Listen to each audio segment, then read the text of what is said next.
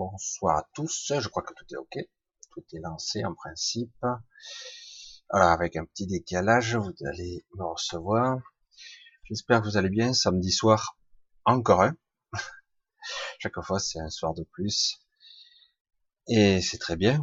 On avance et une année de plus.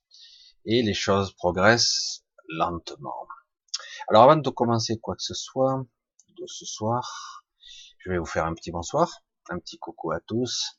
Je regarde un petit peu le chat, c'est vrai que ma molette sur cette souris ne marche plus. C'est pas cool.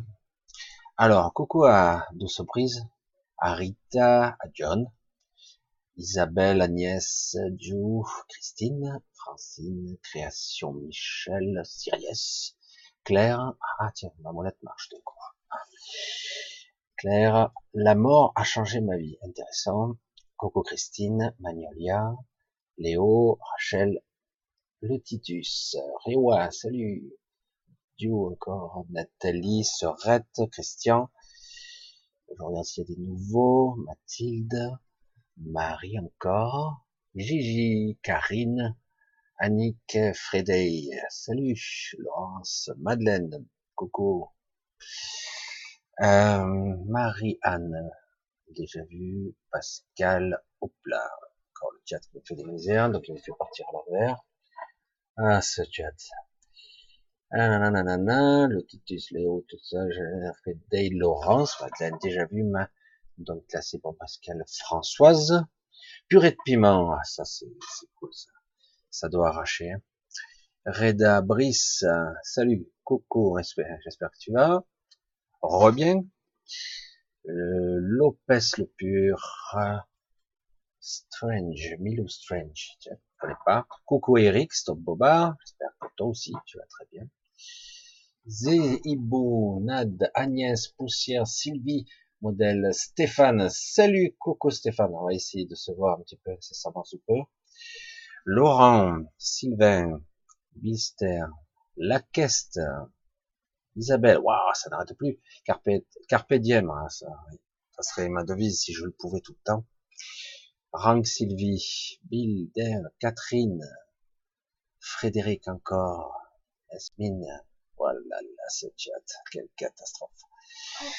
Eh ben, vous êtes quelques-uns, là, juste au démarrage, et heureusement que je mets le chat au dernier moment. Je suis désolé, je n'hésite pas trop bouger, mais comme il faut que je lise le chat, il est, un peu loin de moi. Dominique, euh, Renouveau, Greg, Tom, ah oui, Fleur de Jasmin, Nicole, je sais pas pourquoi ton, ton message a été effacé. Parfois, des fois c'est bizarre. Là aussi, coucou, re, rank. Je sais pas pourquoi, il y a des fois des messages qui sont bloqués. Voilà, monde scellé, poussière d'étoile, Agnès. Voilà, je suis un petit peu dans le désordre, je fais au mieux. Allez, on continue. La plume, Zibou, DS, Pierre, José, Sereste, Serette, pardon. Alors, ah, je dirais aussi un petit coucou un petit peu au fur et à mesure éventuellement euh, à tous ceux qui arrivent, nature, je vois.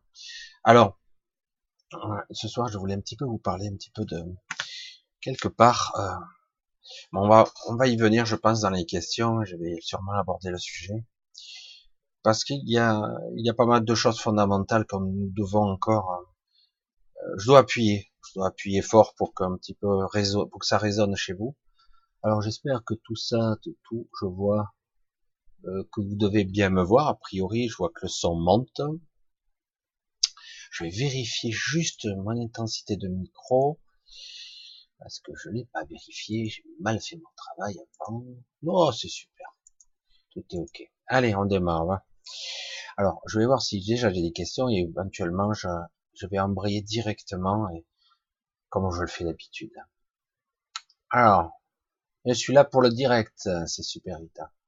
Alors John me demande, salut Michel, je suis convaincu que le mensonge est quelque part une multitude de vérités multidimensionnelles. Qu'en penses-tu Waouh euh, C'est, je sais pas si on peut le voir comme ça. C'est un petit peu une, une vérité multidimensionnelle de par le mensonge. Le mensonge, par définition, c'est cacher la vérité, mais parfois il est vrai, euh, en voulant cacher la vérité, on la divulgue, c'est vrai. Euh, donc, euh, sur certaines facettes, on ne peut pas tout cacher. On occulte les choses, mais en réalité, en cachant, parfois, on les montre. Parce qu'on fait trop de d'obscurité, donc quelque part, on attire parfois trop l'attention en voulant cacher les choses. Mais le côté multidimensionnel, pour moi, est une, à une autre dimension, à une autre dimension, euh, parce que le côté multidimensionnel, c'est un côté, c'est le côté intrication aussi. Le multidimensionnel, c'est les poupées russes, c'est euh, la vérité cachée. Pour moi, c'est euh, c'est quelque chose qui qui oblige certaines personnes à, à, à être abusées. Donc quelque part, c'est de la tricherie pour moi. C'est pour ça que je vais, je vais rester sur un plan purement 3D, parce que il n'y a pas une vérité, il y a des vérités, c'est vrai, il y a euh, des positions, des, tout dépend d'où on regarde, c'est clair, euh, mais c'est vrai que déjà le mot vérité est complexe. Hein. Euh, pour voir la vérité de quelque chose, il faudrait être capable déjà de voir le tableau dans son ensemble. Et je pense pas que quiconque ici en soit capable. Mais en tout cas, oui, de ce côté multidimensionnel là, mais en tout cas, en ce qui concerne les vérités, euh, les mensonges, hein, parce que là tu parles plutôt le mensonge, le mensonge est, euh, est un abus. Euh, c'est vrai que parfois on dit que c'est utile, mais quoi qu'il en soit, l'occultation de quelque chose, euh, le cacher à la vérité, donc le cacher à la lumière, c'est pas toujours. je, je pense pas que pour moi ça soit multidimensionnel. C'est une vision intéressante si on le pousse dans un raisonnement, mais enfin voilà, c'est un petit peu mon avis. Mais peut-être que si je suis plus chaud dans la soirée, peut-être que je vais avoir une autre vision des choses. Allez, on continue, on va voir un petit peu. Merci John. Bonsoir de la, réunion, Michel. Comment me sortir du labyrinthe? Oh là, Francine, c'est compliqué là. Comment sortir du labyrinthe? Alors, le labyrinthe est une illusion créée par ton mental. Alors, le problème, c'est comment sortir de quelque chose qui n'existe pas. C'est encore plus compliqué. C'est vrai que je pousse le bouchon des fois un petit peu loin. Mais euh, comment sortir de quelque chose qui semble ne pas avoir de sortie? Parce que c'est comme ça que je le vois chez toi. Euh, quand tu penses et que tu raisonnes de cette façon, on a l'impression qu'en réalité, ce labyrinthe n'a pas de sortie. On te fait croire qu'il y en a une, mais il n'y en a pas. Et du coup, tu vas chercher, chercher, chercher encore, et tu ne trouveras pas parce qu'il n'y a pas de sortie. Donc, ta vision, ton, jugement, il va falloir le remettre en question. Il va falloir s'arrêter et ne plus courir parce que je te vois courir, je te vois t'agiter, je te vois te perdre, perdre, s'éloigner de soi, tout ça. Donc, quelque part, s'affaiblir, se fatiguer, s'épuiser, même. Donc, je le dis de cette façon-là. Pour moi, si on parle, on part du principe que le labyrinthe n'existe pas, c'est une vue de l'esprit, c'est une illusion, du coup. On rentre un petit peu dans le sujet sans le vouloir, hein, mais en fait, c'était prévu quelque part. L'illusion de la réalité, l'illusion de ma perception, est-ce que je peux m'y fier? Là il a la question, est-ce que je peux me fier à ce que je perçois de la vie, de la réalité? Parce qu'en vérité, tout ça n'est qu'une illusion, et en plus, je ne vois que ce que je veux bien voir, je ne vois que ce qu'on m'a dit de voir inconsciemment, ou euh, ce qu'on m'a programmé de voir, et mieux encore, comme mes peurs jalonnent ma vie, elles les limitent de partout, euh, en fait, on est complètement paumé. J'avais une succession de, questions qu'on m'a posées lors d'une sorte de sortie. Euh, et ça m'a un petit peu perturbé parce que ça avait l'air simple comme ça, mais ça m'a beaucoup perturbé. Parce que si de but en blanc on vous pose les questions de cette façon-là, je vais vous les poser telles quelles parce que ça a l'air tellement bête. Il n'y a pas que des questions, il y a aussi des affirmations, mais euh, c'est assez faut vraiment les voir à un autre niveau, hein, ces questions. Parce que vraiment, c'est une question existentielle. Quand quelqu'un vient vers vous et, vous pose la question, il vous dit, euh, sais-tu ce que tu fais? Sais-tu ce que tu fais? En connaissance de cause. Est-ce que je connais, est-ce que je sais ce que je fais? Je comprends rien, moi. En fait, je fais ce qu'on m'a dit de faire, je fais ce que j'ai appris de faire. Comprenez? Et c'est une question fondamentale. Parce que à la, à la réponse, sais-tu ce que tu fais? La plupart du temps, les gens diront non. Et s'ils sont honnêtes, parce que certains diront oui, je sais. Je sais ce que je veux faire de ma vie, je sais qui je suis. Beaucoup de personnes me disent ça. Et au, dans leur parcours de vie, ils s'aperçoivent que c'est faux. Ils se sont trompés, ils ont cru savoir, et qu'en réalité, ils ne savent pas ce qu'ils font, et ils ne savent même pas qui ils sont. Et c'est pour ça que c'est un gros problème. Ce sont des questions simples et fondamentales qu'il faut se poser à un moment donné dans sa vie. Sais-tu ce que tu fais? Non. Je, au jour le jour, je traite les informations, je fais ce que j'ai à faire. Donc je sais pas réellement ce que je fais. C'est dur. Hein? Sais-tu où tu vas? À part les questions euh, déterministes de causalité, de destination finale, je veux dire, euh, sais-tu où je vais? Ben, au final, si je vais quelque part, je vais dans mon tombeau, quoi. Mais autrement, la direction réellement, non, je ne sais pas. Imaginez quelqu'un qui vous pose cette question, hein, j'insiste, hein, vraiment, sais-tu où tu vas? Euh, Il y a beaucoup de gens qui disent ouais, je crois, je suis pas sûr, peut-être. Vous vous rendez compte?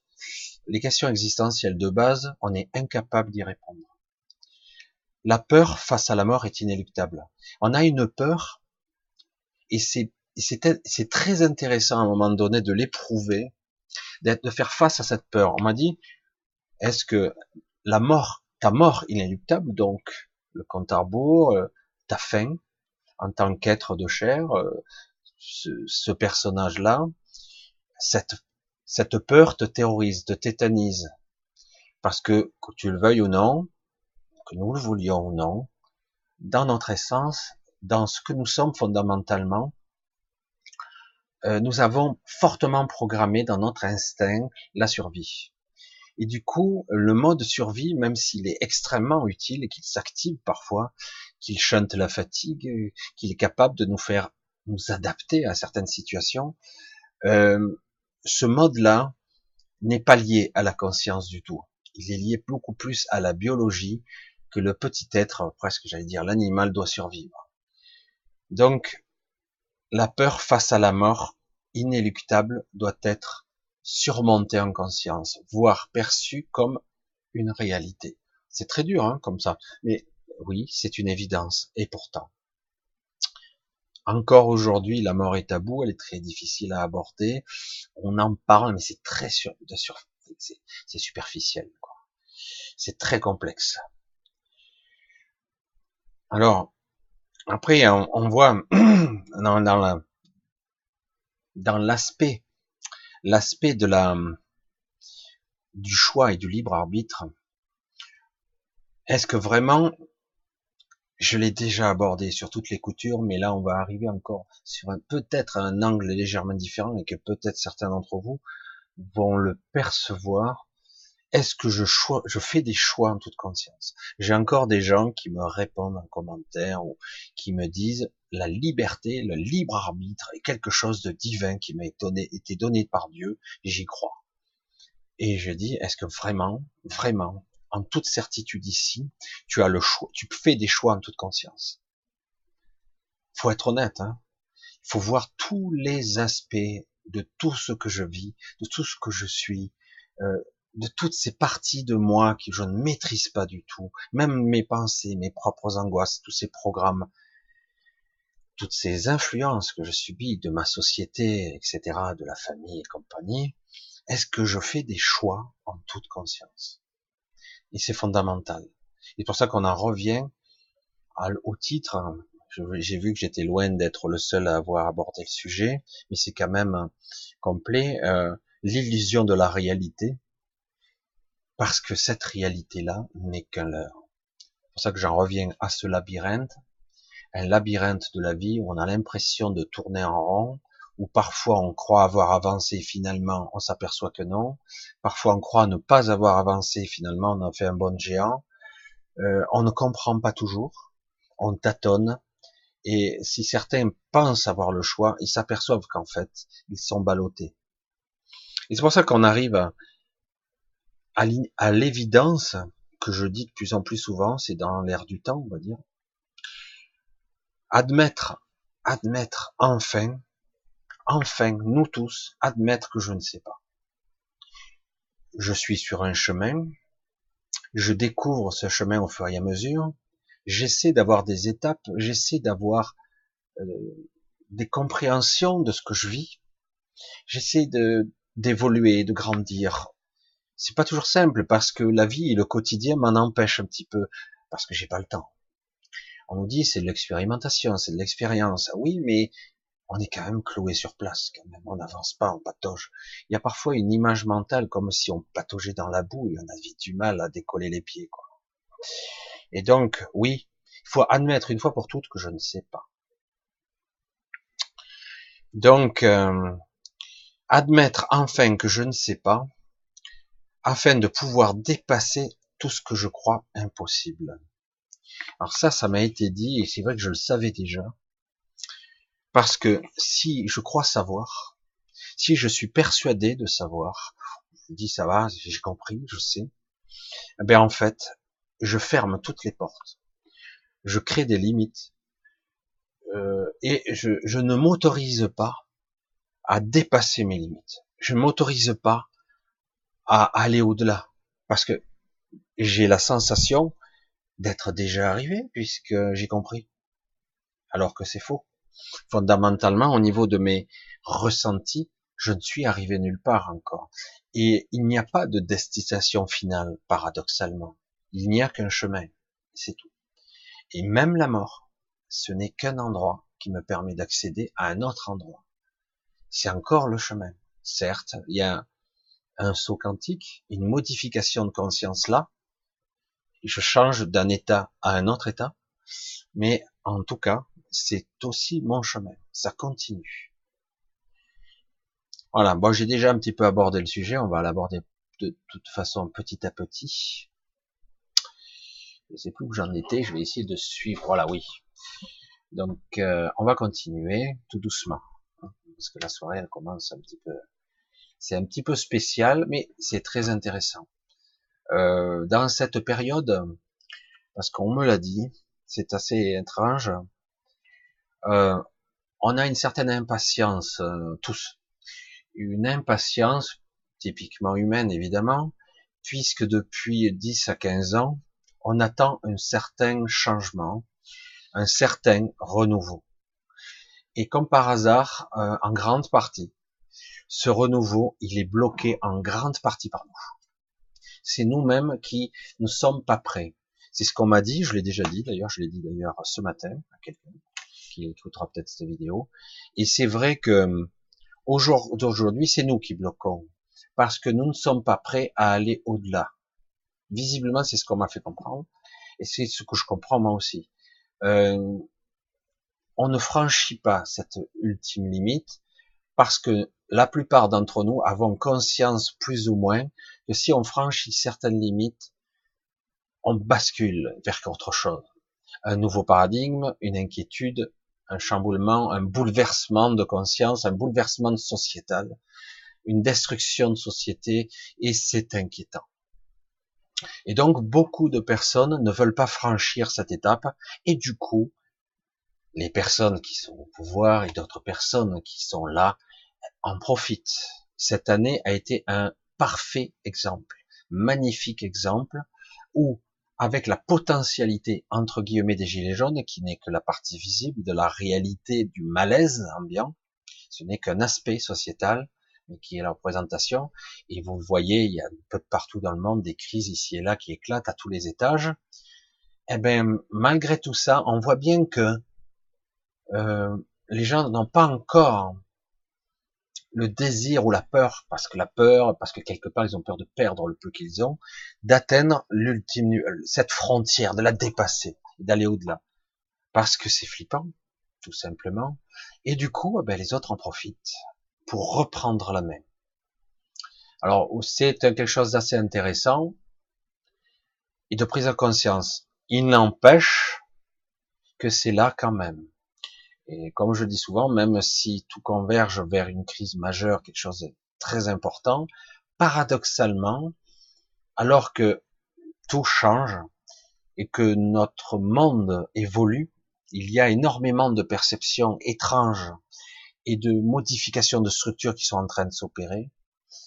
Euh, on nous dit que vous n'êtes pas prêt pour l'instant au déclenchement d'un processus, mais on y va quand même. Tout semble ralenti en ce moment. Tout, tout le monde se regarde un petit peu en chien de faïence et attend. Et on ne sait pas. Alors c'est assez intéressant. Alors du coup, je me dis, j'ai l'impression que bon, il va falloir encore attendre, et cette attente est un petit peu lourde, difficile quand même, parce que beaucoup de gens en ont marre de cette, euh, de cet bourbement où la majorité des gens, le troupeau, les pauvres cons, les gens, c'est terrible hein, d'appeler ça les pauvres gens, dont je fais partie, hein, eh ben, on est tous pris dedans et les autres en ont rien à foutre de nous et à la moindre occasion, ils n'hésiteront pas à nous écrabouiller avec la loi, hein, parce que la loi, c'est eux. Mais bon, c'est qu'un aspect des choses. Aujourd'hui, il est, nous sommes capables, puisque moi j'ai les, j'ai, j'ai des informations qui me disent tout simplement, vous êtes pas prêts, mais ça vient, ça arrive. C'est vrai qu'il y a beaucoup de retard mais ça arrive, vous êtes presque prêt pour déclencher toutes sortes de processus, parce que il y a un équilibre de force qui est vraiment constant, heureusement d'ailleurs, parce que franchement on n'aurait pas pu tenir le coup jusque-là, c'est clair. Et, euh, et donc il est très important là, en fait, à un moment donné, de basculer au niveau conscience avant de basculer au niveau et sociétal et au niveau structurel, etc. La réalité, euh, est difficile à dire parce que très peu de personnes, même s'ils sentent le malaise, veulent d'un d'un changement réel. Parce que le changement réel, c'est la peur. C'est la peur de l'inconnu. C'est accepter que les choses changent fondamentalement et vraiment différemment. Et euh, parce que c'est que à cette condition que ça peut fonctionner. Si c'est pour changer et changer juste deux trois pièces et on continue avec les anciens, ben, ça servira à rien. Ça répétera dans dix ans, quoi. Ça, ça, tiendra pas. Et euh, donc c'est très compliqué tout ça, parce que nous sommes devenus au cours des siècles, des millénaires et voire davantage pour certains, devenus des êtres extrêmement chargés émotionnellement, karmiques, c'est même se dire, ah, karma n'existe pas. Bon, bref, euh, on est chargé, quoi. on est hyper chargé, et à un moment donné, il va bien arriver à, il faut, va falloir décoller notre conscience d'un sérieux cran, quoi.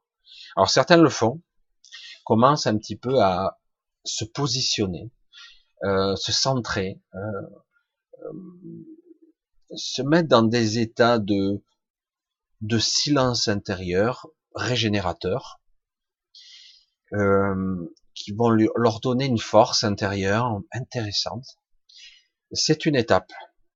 Après, au-delà, c'est la maîtrise. On commence un petit peu à maîtriser. Mais dans un premier temps, déjà, se permettre, s'autoriser à être et à incarner le silence, le, la, la force intérieure, en fait. Cette force immuable. Et comprendre qu'en fait, qu'on a, à ce moment-là, on comprend qu'on a un potentiel qui est absolument phénoménal. Et du coup, le comprendre. Ah oui, je dis, mais en fait, je n'ai fait que subir jusqu'à présent. Je vais petit à petit reconquérir ce pouvoir. Nous tous. Et il est temps. Et il est temps. Je le dis souvent parce que c'est clair. Hein. Allez, on va continuer un petit peu. Alors là, j'ai une question, je suis pas, je suis pas trop euh, au fait de toutes les actualités. De Rouen 2019, j'ai vaguement vu, mais je suis pas trop au courant. Désolé Christine, je regarderai mieux. Je suis pas trop euh, dans l'actualité. Je sais qu'il y a des manifestations sur trois jours, je sais plus ce que c'est. Donc je sais, je suis pas trop au courant. On va continuer. Je vais essayer de voir si je trouve des questions euh, qui sauteraient pas. Attendez, je vais mettre l'eau comme d'habitude. Voilà. Super. Allez, on continue. Euh, que penses-tu de l'histoire d'Enki et d'Anu Est du New Age? L'histoire d'Enki et d'Anu, si on le voit au niveau objectif, ce n'est pas du New Age. Le New Age, c'est la façon dont on va le raconter. le New Age, souvent, tort ou raison, euh, c'est une vision qui euh, occulte une partie de la réalité. C'est comme ça que je le dis. Hein. Qu'importe si les autres sont pas d'accord. Moi, je vais dire, euh, quand on parle de New c'est souvent, c'est bisounours un petit peu. C'est quelque part, je projette des choses belles et magnifiques, euh, lumineuses, et euh, quelque part, je vais occulter euh, le factuel, le réel, et donc les véritables événements qui se sont produits. Quand moi, je, je pense l'histoire d'Enki et d'Anu, euh, on parle d'un peuple, d'une civilisation très avancée qui a modifié l'espèce humaine. Euh, et qu'on le veuille ou non, pour moi, ce sont pas des dieux. Hein. J'en ai rien à cirer, moi. même si quelque part, ils sont responsables, plus ou moins, ils sont intervenus, sont interventionnistes sur la race humaine, de toute façon. Ou même sur la race, on pourrait appeler l'espèce pré, euh, non pas pré-adamique, adamique, post-adamique, donc. Et euh, donc, oui, euh, mais en ce qui me concerne, même s'ils ont été dégagés du système solaire il y a pas mal de temps, et qu'ils reviennent d'ailleurs, euh, ça va pas se passer comme prévu, parce qu'entre temps, certains peuples, certaines civilisations ont beaucoup évolué, elles aussi. Nous non. Hein. Si on se croit évoluer en tant qu'humain, la race supérieure, on en est loin. Hein. Même si, euh, entre guillemets, euh, nos gouvernements, nos gouvernants tout court, sont dotés de technologies de pointe ultra élaborées. Ça c'est clair. Mais on parle de civilisations qui ont des millions d'années d'avance, donc on peut pas non plus euh, rentrer en compétition avec ça. Mais néanmoins, que ce que je pense de cette histoire de ces reptiliens, parce que c'était, ce sont des races reptiliennes, eh ben c'était des, nous ont créé, nous ont créé des races pour les, pour, pour les servir. Après, euh, dire, euh, ce sont les moins pires, ouais, ok, mais moi, ça ne m'intéresse pas. Je vise pour l'instant, j'espère que vous, vous êtes pareil, notre indépendance. Et à un moment donné, lorsqu'on le décidera, une, une vraie décision en conscience, mais le problème c'est qu'on baigne un peu trop dans le mensonge dans cette société. Le jour où on décidera en conscience d'être indépendant, vrai, véritablement, vous verrez que certaines espèces nous, aideront. Parce que du coup, on prendra en main notre destin. Et non pas, nous serons plus des, un troupeau de pauvres cons, quoi. Qui sont soumis, qui comprenons même pas parce qu'on est maintenu dans une forme d'ignorance. Euh, voilà. Et le jour où on émergera de tout ça, qu'on décidera, on décide maintenant de nous prendre, de se prendre en main parce qu'on n'a plus envie de vivre comme ça, on aura un véritable soutien. Pas avant. C'est pour ça que certains parlaient de libre arbitre, mais ça n'a rien à voir. Mais en fait, il s'agit maintenant de prendre conscience qu'on ne veut plus être du bétail, qu'on a le droit de vivre normalement et décemment et sans être en mode survie en permanence. Ce n'est pas obligatoire. Aujourd'hui, on a atteint un certain niveau de conscience. on pourrait en douter pour certains, c'est vrai. On pourrait le dire, mais où on peut maintenant prendre notre destin en main. Et euh, nous aurons des soutiens mais à la condition qu'on le décide. En attendant, en attendant, eh ben, on sera juste soutenu de façon globale, mais pas précisément au niveau individuel. Mais c'est pour ça que c'est un petit peu complexe, parce qu'il y a deux visions. Il y a la vision ici, euh, empêtrée ici, qui est très difficile, qui est pas simple, qui mettra du temps à se désembourber de tout ça. Il y a la vision beaucoup plus haute, hors matrice, hors membrane, hors sortie de ce, de ce moyen astral et au-delà. Et on a une vision beaucoup plus globale où en fait c'est cool, tout va bien. En fait, il y a eu des petits euh, des changements temporels. Exactement, il y a eu des, des modifications temporelles de nos destins, de notre ligne, de timeline comme on dit. Il y a eu de grosses modifications puisqu'il y a des il y a eu des quand même des grosses politiques interventionnistes de certains qui sont intervenus contre nous, et du coup, d'autres sont intervenus pour nous, pour rééquilibrer. Parce que quelque part, il y a eu des déséquilibres. Mais pour l'instant, ils en sont où ils comprennent pas trop, ils savent pas trop quoi faire réellement. Même si pour nous c'est très important, à leur niveau, nous ne sommes qu'un peuple parmi tant d'autres. Même si euh, notre planète n'est qu'une planète laboratoire quelque part. Euh, tout le monde a expérimenté à un moment donné plein, plein, plein de choses, et, beaucoup d'êtres, beaucoup d'entités très évoluées euh, ont décidé même de s'incarner en tant qu'humain et de vivre une vie d'humain simple et limitée pour être parmi nous, pour comprendre l'état d'esprit et la psychologie, euh, la souffrance même d'un être humain. Il faut, faut avoir un certain courage pour, pour faire ça, pour se limiter et se dégrader à ce point-là. Je vous garantis que c'est une dégradation. Et beaucoup d'entre nous le sommes, sans même le savoir, en fait. Nous sommes des êtres qui ont bien décidé de s'incarner pour éprouver et comprendre. Parce que, parce qu'il y a beaucoup d'enjeux qui se font. Beaucoup de choses vont se produire grâce à ce qui s'est passé ici.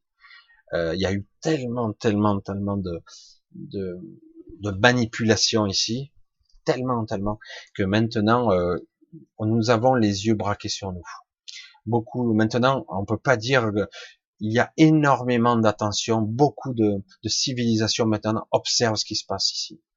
Et euh, alors parfois, ils le voient d'une certaine façon, parce que ceux qui sont à un autre niveau vibratoire, densité, etc., ne peuvent pas percevoir exactement ce qu'on vit, et ils ne peuvent pas le comprendre parce qu'ils n'ont pas anthropologiquement, euh, ils n'ont pas les mêmes structures, donc ils peuvent pas vraiment comprendre comment nous vivons, comment nous pensons. Mais ils voient le déséquilibre néanmoins et euh, ce qui est en jeu. Ils voient aussi qu'il y a énormément d'êtres euh, qui sont incarnés et qui sont de tout azimut. Vraiment, il y a de toutes parts des gens de cette galaxie, d'ailleurs, et c'est assez énorme. Et ça, ça intrigue, ça en intrigue plus d'un.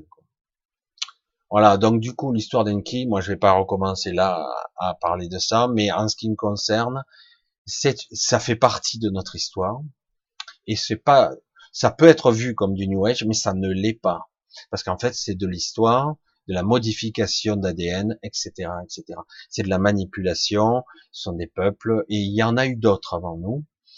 Et comme il y a eu euh, certaines espèces très évoluées qui ont qui sont aujourd'hui très en avance par rapport à nous, qui elles-mêmes ont été créées, elles aussi. Euh, mais euh, à ceci à ceci près que la plupart des de ces humains ou pré-humains, comme on pourrait le dire ici, parce qu'on on est en passe de le devenir, mais c'est pas encore ça. Euh, nous sommes quand même des êtres un petit peu modifiés ici et intéressants parce que nous avons euh, cette fameuse connexion cette connexion, même si elle est extrêmement affaiblie, on l'a encore. Une connexion à la source, une connexion divine, qu'importe le terme, mais nous l'avons. On va continuer un petit peu, on va voir un petit peu ce qu'il en est. Salut Michel et bonne soirée. Pascal, ouais. Salut Brice, bonsoir Michel, merci énormément pour l'entretien d'hier. Moi, ça m'a beaucoup remué. Ah, tant mieux. Aujourd'hui, je pense que ce n'est pas fini. Mais non, la prise, des fois c'est avec des mots, euh, parfois ça remue parce que du coup on réalise certaines choses euh, de soi. Des fois on n'a pas envie d'y croire, on n'a pas tellement envie d'y croire, mais on réalise que c'est plus compliqué que ça la réalité.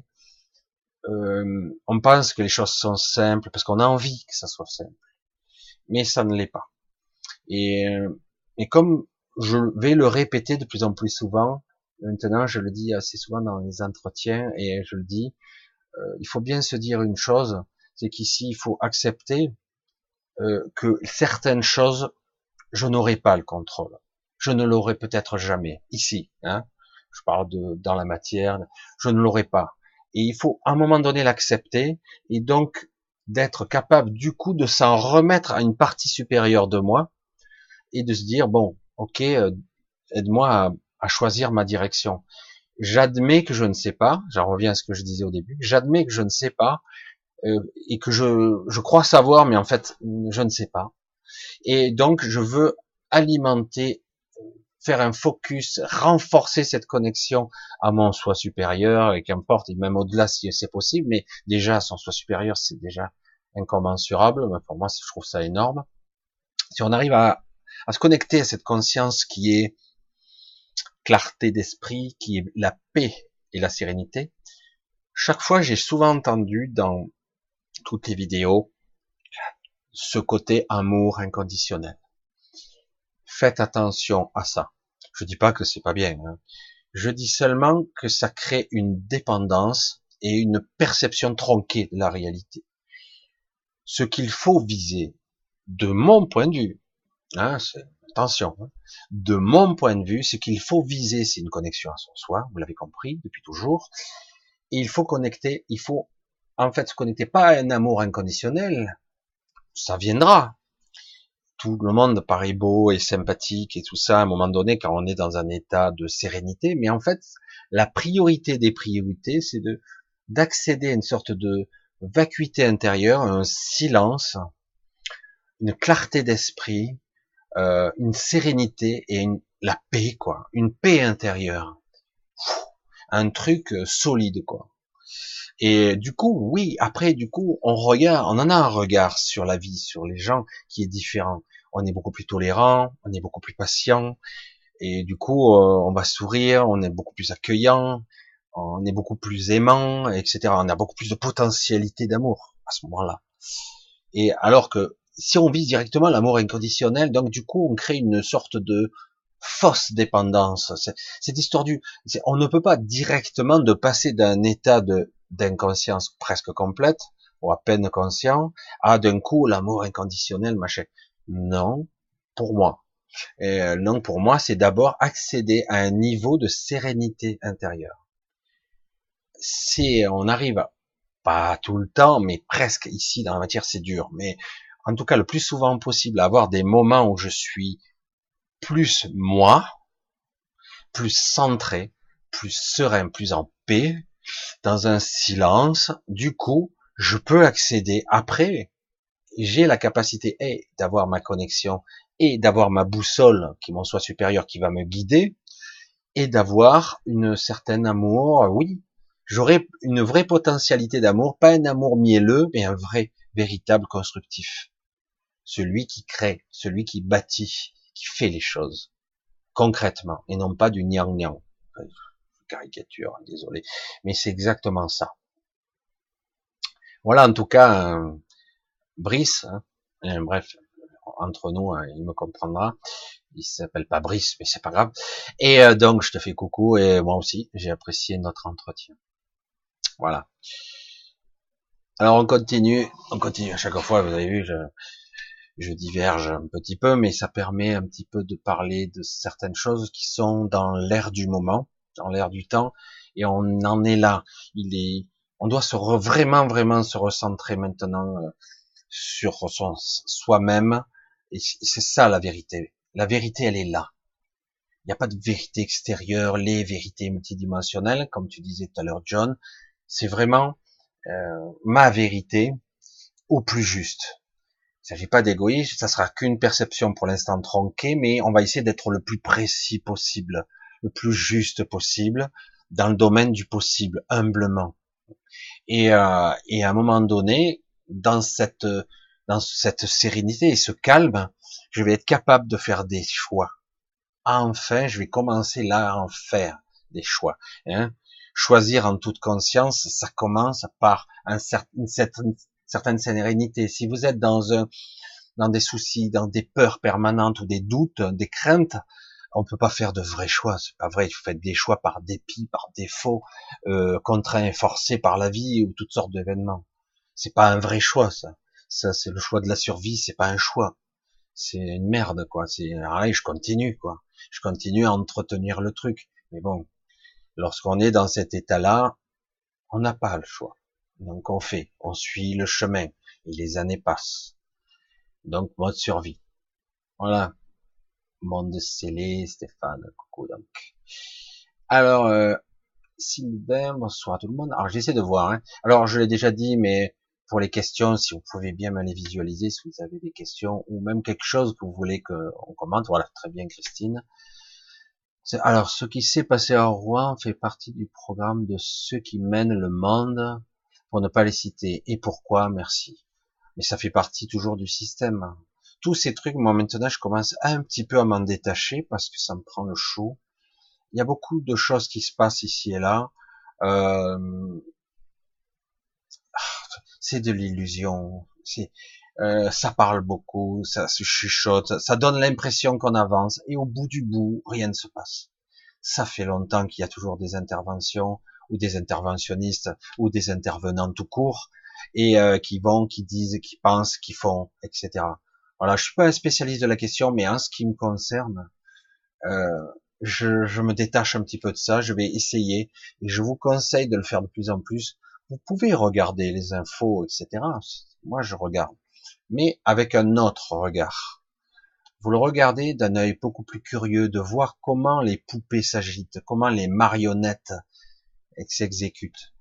Euh, mais quand même, c'est intéressant de voir euh, que les choses changent imperceptiblement et que euh, comme il y a un, un, qui est en train de se modifier, un peu étrange, qui est en train vraiment de se modifier, qui on pourrait le croire en tout cas au premier regard s'améliore, parce qu'il commence à y avoir des idées divergences qui commencent à transpercer les médias, qui commencent ici, on en parle de façon sporadique.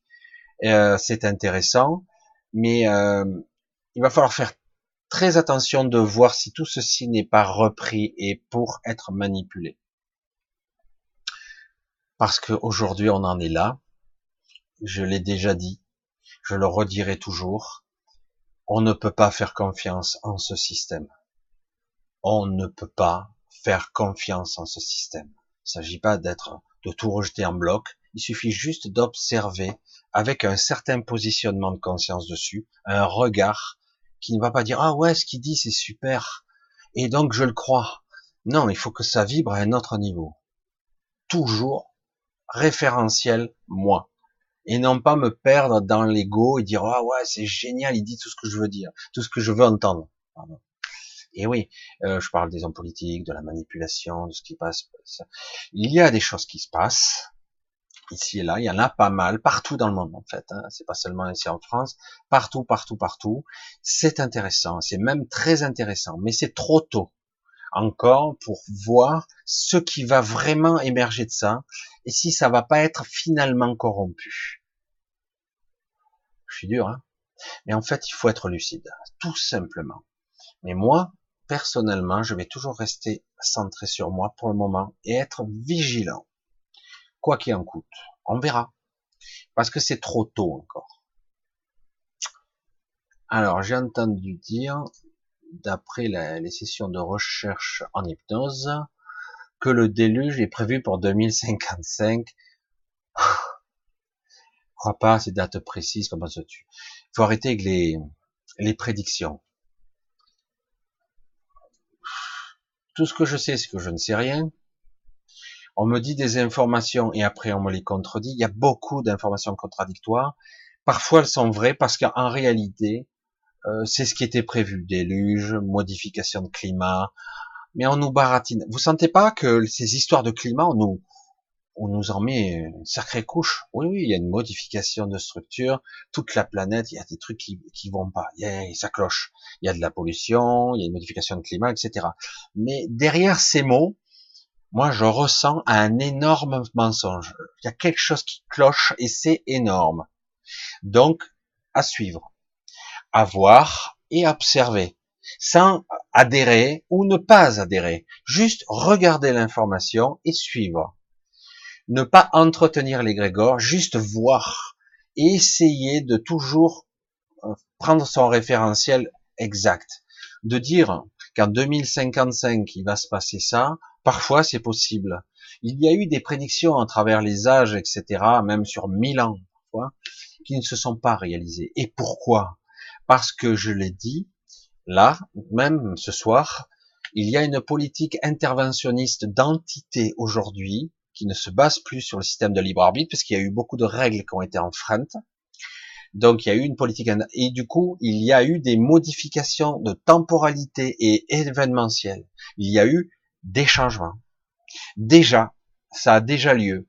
Euh, il y a énormément de changements qui sont en train de s'effectuer là, même si on a l'impression que ça avance pas, parce qu'on a l'impression que tous les événements arrivent au ralenti, parce que l'information, comme disait, vous n'êtes pas prêt. Pas encore, mais ça vient, on y va, parce que ça converge quand même. Hein. Le faisceau de, de convergence d'événements multidimensionnels et structurels, énergétiques, sociétals, politique, économique, à la, tota-, la totale, ça converge. Hein. On va arriver à un moment, à un point de rupture où on ne, il y aura plus d'options. Même si euh, c'est ricrac, hein, c'est vrai que c'est ricrac. Donc il y aura plus d'options et donc ah ben ça va au clash. Là, il y aura plus de zone tampon, il y aura plus d'options à, modifier encore et encore, parce que ils ont tellement une vision lamentable du monde, ils sont tellement stupides à un niveau monumental, ils sont tellement menteurs qu'en fait, c'est eux-mêmes qui vont démolir le système parce que euh, ils sont persuadés de ce qu'ils disent. Par exemple, on a un président qui dit, mais c'est pas le seul. Beaucoup d'économistes ou de libéraux disent simplement, ils parlent de la théorie du ruissellement. Il y a d'autres termes. Mais ils savent très bien que c'est un mensonge monumental, que rien, rien ne ruisselle à notre niveau. Tout l'argent est capté en haut et il est anéanti, voire même détruit ou capté par certains. Donc il n'y a aucune création. Il y a, il y a rien qui est bâti. Au contraire, actuellement, tout se détruit, tout se désagrège. Il n'y a plus de construction, il n'y a plus de faire, d'accomplir, de, de, il n'y a plus de penseurs presque. Maintenant, en ce moment, on, presque on se limite. Il y a énormément de gens intelligents pourtant. Hein. Ils savent ce qu'il faut faire. Mais non, comme les commandes sont en haut lieu très puissantes et ils sont omnibulés, euh, obsédés, drogués à, ce pouvoir et à cette puissance et à cet argent, etc. Cet argent facile, j'allais dire. Et comme un jeu, un énorme casino à échelle planétaire, eh ben, ils ne changeront pas de cap. Imaginez le Titanic en train de couler, il y a presque tout dans la flotte et vous avez l'orchestre en train de jouer toujours, mais continuez, ça va aller quoi.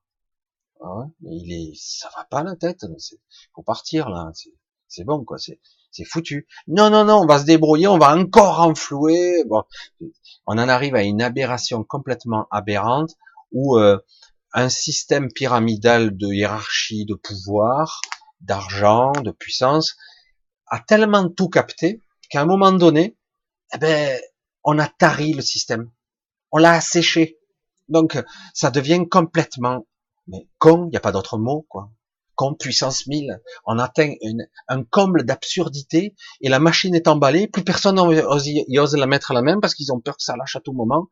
Alors, ils et comme personne, plus personne ne, ne, veut que ça s'arrête.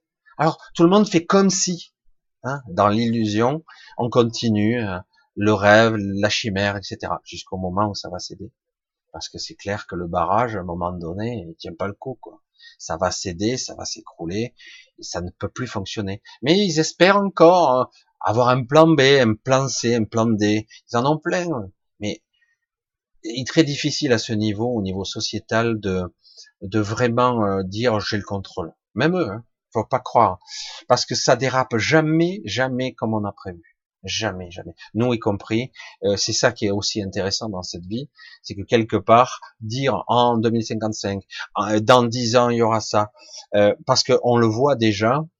Euh, normalement, les points de convergence, ils avaient déjà lieu il y a plus de 10 ans, et on voit qu'il y a eu déjà une modification de ligne de temps et qu'il y a eu des, des interventions extérieures qui ont fait, qui ont neutralisé, parce qu'ils ont compris que si ils intervenaient pas, y compris sur les centrales nucléaires, sur certaines explosions, sur certaines expériences qu'il y a eu. Ils sont intervenus, non, on l'a pas su.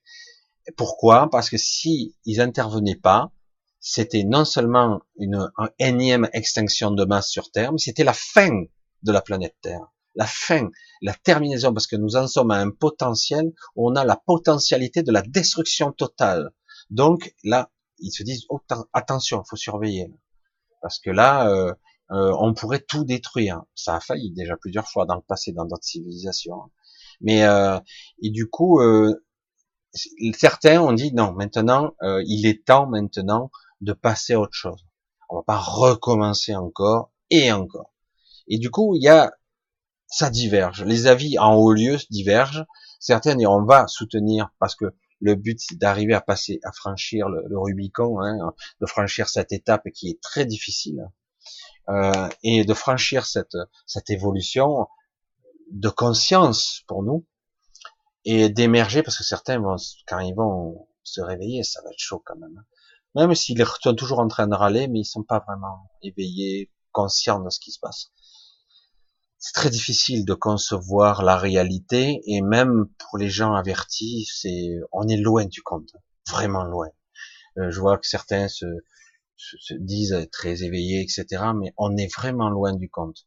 Après, euh, la réalité est beaucoup plus subtile que ça et très intéressante aussi. C'est ce qui fait la richesse.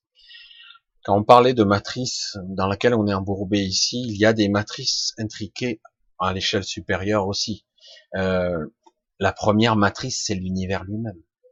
Hein, c'est cette manifestation.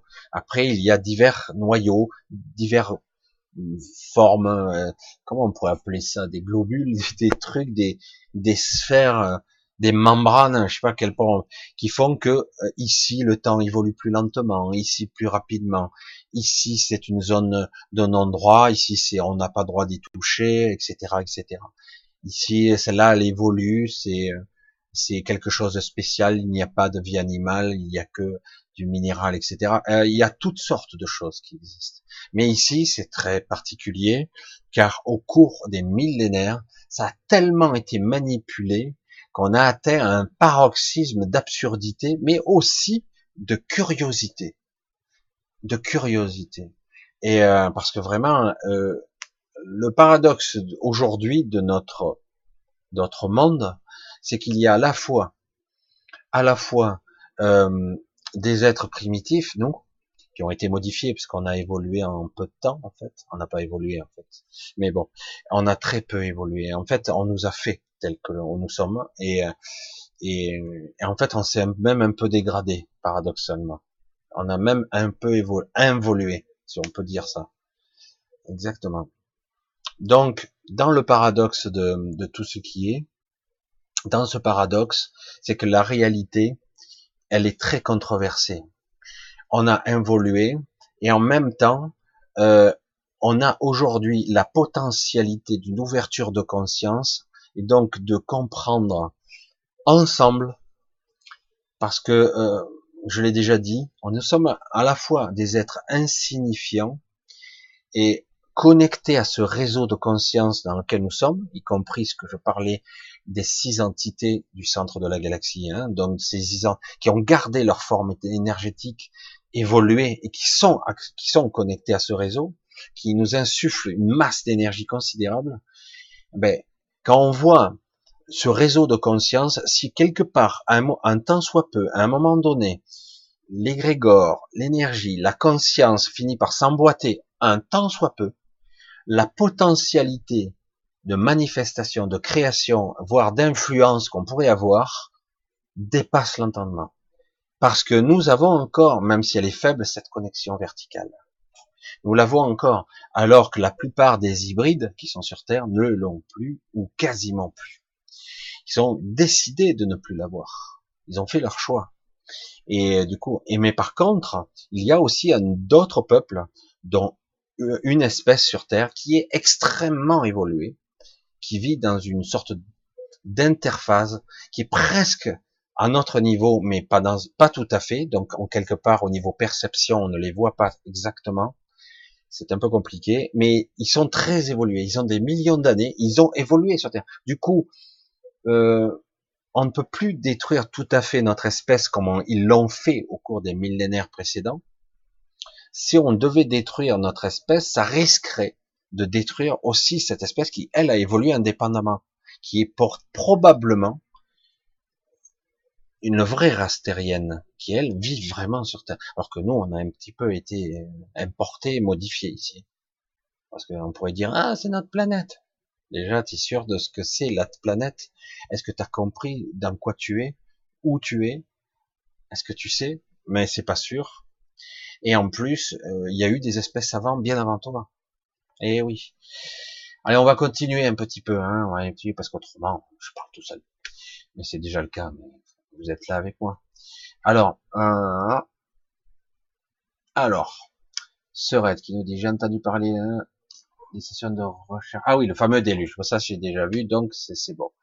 Le déluge 2055, je n'y crois pas. un seul instant. Par contre, qu'il y ait d'ici là quelques petites catastrophes ici et là, euh, c'est plus que probable. Après, un déluge comme on pourrait l'imaginer, c'est-à-dire une, extinction complète de la race humaine, une, destruction complète vue. Euh, c'est vrai que quelque part, depuis, depuis, il y en a eu, je sais plusieurs, deux, trois, je sais plus, et il y en a eu plusieurs, mais il n'y a pas eu que ça. Hein. Mais dire 2055, ça me laisse un peu perplexe. Ça, n'engage rien de dire 2055 parce que d'ici là, même certains qui font des prédictions à 1000 ans, hein, donc euh, on verra bien. Allez, José, bonsoir Michel, notre famille stellaire d'origine nous aiderait-elle lors de notre pèlerinage sur Terre? Alors c'est intéressant ça comme vision, c'est intéressant. Pas le fait que la famille stellaire nous aidera-t-elle. En fait, notre famille stellaire est prête à nous récupérer après le passage, si on devait décéder. Nous aider en tant qu'humains, non, sans intérêt. Le but est de redevenir ce que je suis. Donc, quelque part, si je suis un étranger, une entité venue d'ailleurs, expérimenter et voir et ressentir ici ce qui se passe, le vivre de l'intérieur, parce que c'est le seul moyen de comprendre, être dans cette densité et en plus être à travers ce, un corps avec un, ses couches mentales, ses conditionnements. Donc là, il y a que là où je peux expérimenter vraiment. Donc, euh, ben, à la fin, je finis, je, je franchis le passage, euh, je meurs physiquement et je suis récupéré. Oui, je suis récupéré. Et euh, mais en, en, aucun cas, euh, en tout cas, c'est ce qui est pas, c'est pas ce qui est prévu. Euh, ces gens-là vont, euh, s'ils ont, je sais pas, 5000 individus qui sont incarnés sur Terre d'une telle espèce, il y en a plusieurs, hein, il y en a. Quand j'ai dit certains, ils me disaient il y a plus de 14 races sur Terre, une quinzaine. Je dis, on a dépassé les 37 maintenant parce que euh, il doit y en avoir d'autres derrière. Quand certains, c'est pas possible. Comment la Terre pourrait intéresser des peuples qui viennent d'ailleurs?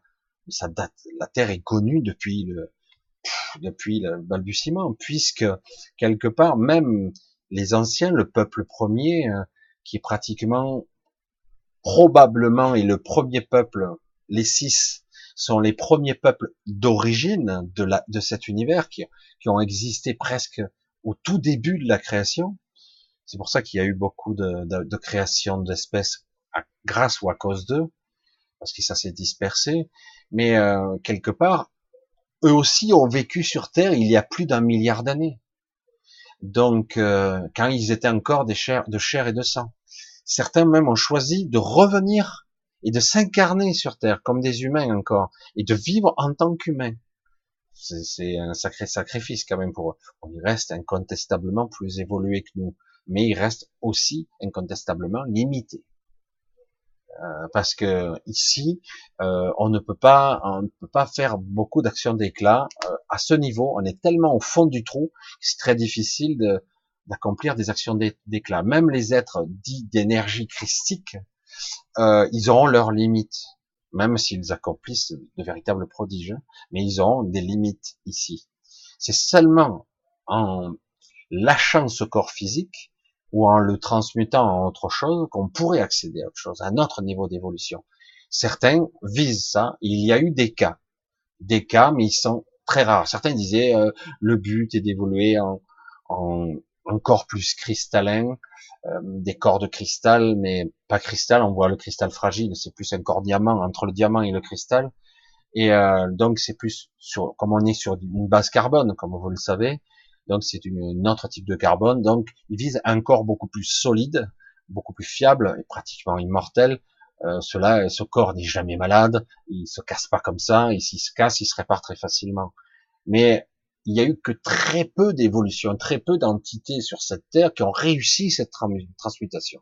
La plupart du temps, les êtres qui ont pu évoluer ont ascensionné et ils ont dû lâcher leur enveloppe physique. Et oui, même s'ils reviennent parfois, ils reviennent avec une apparence dite humaine, mais ils ne le sont plus. Quand euh, des immortels ou des gens ressuscités sont revenus, souvent, même si le corps physique semble disparaître, euh, en fait, ils sont devenus autre chose. Leur corps physique euh, n'est plus un corps de chair et de sang. Tout à fait. Même si en apparence, on a l'impression que c'est la même chose. C'est assez compliqué, mais c'est très difficile d'atteindre ce niveau. Et j'allais dire quelque chose d'un peu plus précis, hein. juste, ce n'est que mon opinion là aussi, je ne vois pas l'intérêt. Tous ces êtres d'ailleurs qui sont revenus pour pour témoigner entre guillemets qu'ils avaient ascensionné ou modifié leur champ de conscience et qui sont là temporairement et qui disparaissent à nouveau, eh ben ils ne restent pas. Ils ne restent pas parce que c'est sans intérêt de revenir. Le but est de d'aider son prochain et de dire voilà tant que c'est possible, il y a plusieurs évolutions possibles. Voilà. Et la mort physique n'est pas un obstacle en soi, même si c'est flippant. C'est pour ça que la peur, la peur inéluctable, la peur au niveau survivance, c'est instinctif, c'est viscéral. Euh, à un moment donné, il va falloir transcender ça en conscience et dire ok, euh, cette peur, elle existe, elle est là, mais euh, je dois pouvoir la dépasser. Parce que de toute façon, physiquement, il y a de grandes chances que j'y passe à un certain moment. Ou je pourrais peut-être, avec une aide extérieure, atteindre un certain niveau d'évolution qui me permettra peut-être de fusionner mon corps physique et mon corps énergétique. C'est complètement aberrant, mais c'est pas rationnel. Euh, certains ont, ont, réussi des transmutations de ce genre et du coup ça a créé des corps plus forts, plus puissants, pas immortels, beaucoup plus longs en vie, mais c'est tout. Ils vivent beaucoup plus longtemps, mais mais euh, c'est pas une réelle évolution, c'est juste une aberration pour moi. L'évolution réelle, c'est une évolution de conscience, c'est se réunifier, vraiment se réunifier nos parties, retrouver sa, sa mémoire, sa conscience, et mais c'est pas ici qu'on peut le faire, ou ou on pourra le faire ensemble. C'est-à-dire qu'en gros, ce, ce réseau de conscience, ça c'est une autre phase d'évolution, nous le faisons tous ensemble. C'est-à-dire qu'ensemble, nous évoluons vers le haut, mais tous ensemble, tout le réseau. Du coup, la planète, le monde, la manifestation, tout va monter en fréquence à un niveau géométrique et non pas comme il l'est à ce moment bridé, parce qu'en ce moment, il y a un gros blocage, parce qu'on n'arrive pas à monter au-delà, parce qu'il y a encore beaucoup de pensées d'égrégores qui sont obscures, il y a beaucoup de choses qui sont pas transmutées, pas vues et entretenues, et du coup, ben, on a du mal à décoller parce qu'il y a toutes ces pensées qui nous tirent vers le bas. Et on est plombé, quoi, tout simplement.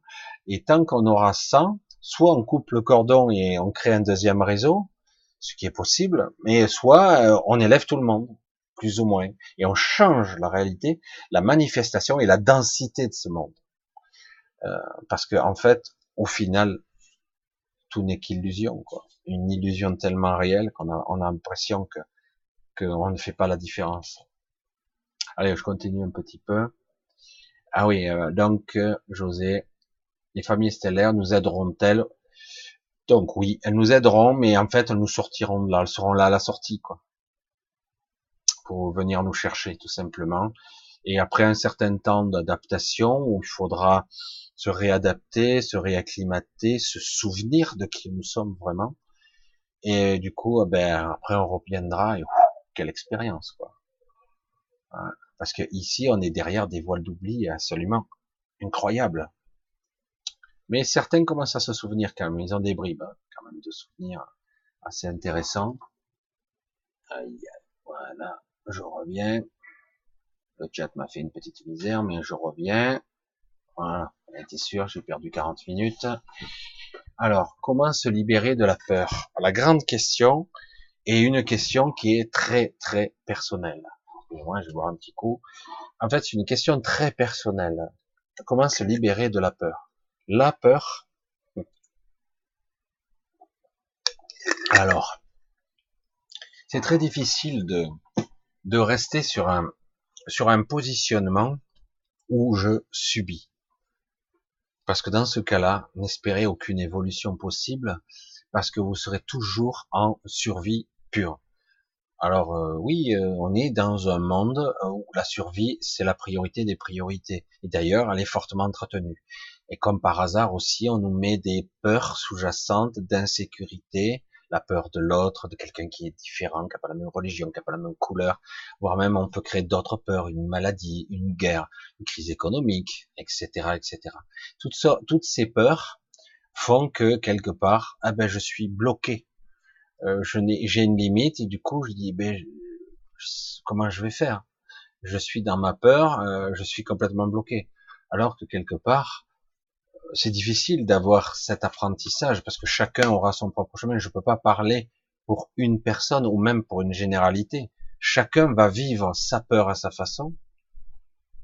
Nous n'avons pas tous les mêmes peurs.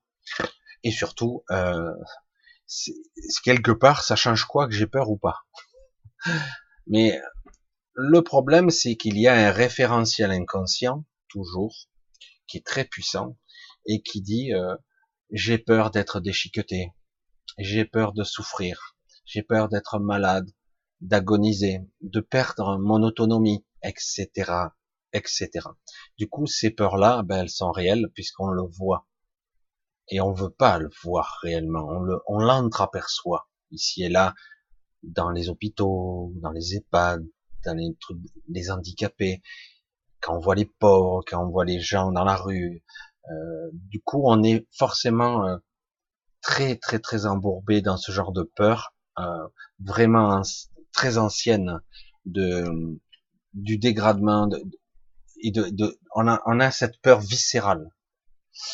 Et en fait, tout ceci n'est qu'une projection de notre mental, une illusion de plus. Parce qu'en réalité, souvent, c'est plus la peur d'avoir peur qui est réelle. Euh, parce qu'au final, euh, je vois que beaucoup de personnes avant de mourir ont peur quand même. Hein le passage est inquiétant, on sait pas trop à quoi s'attendre.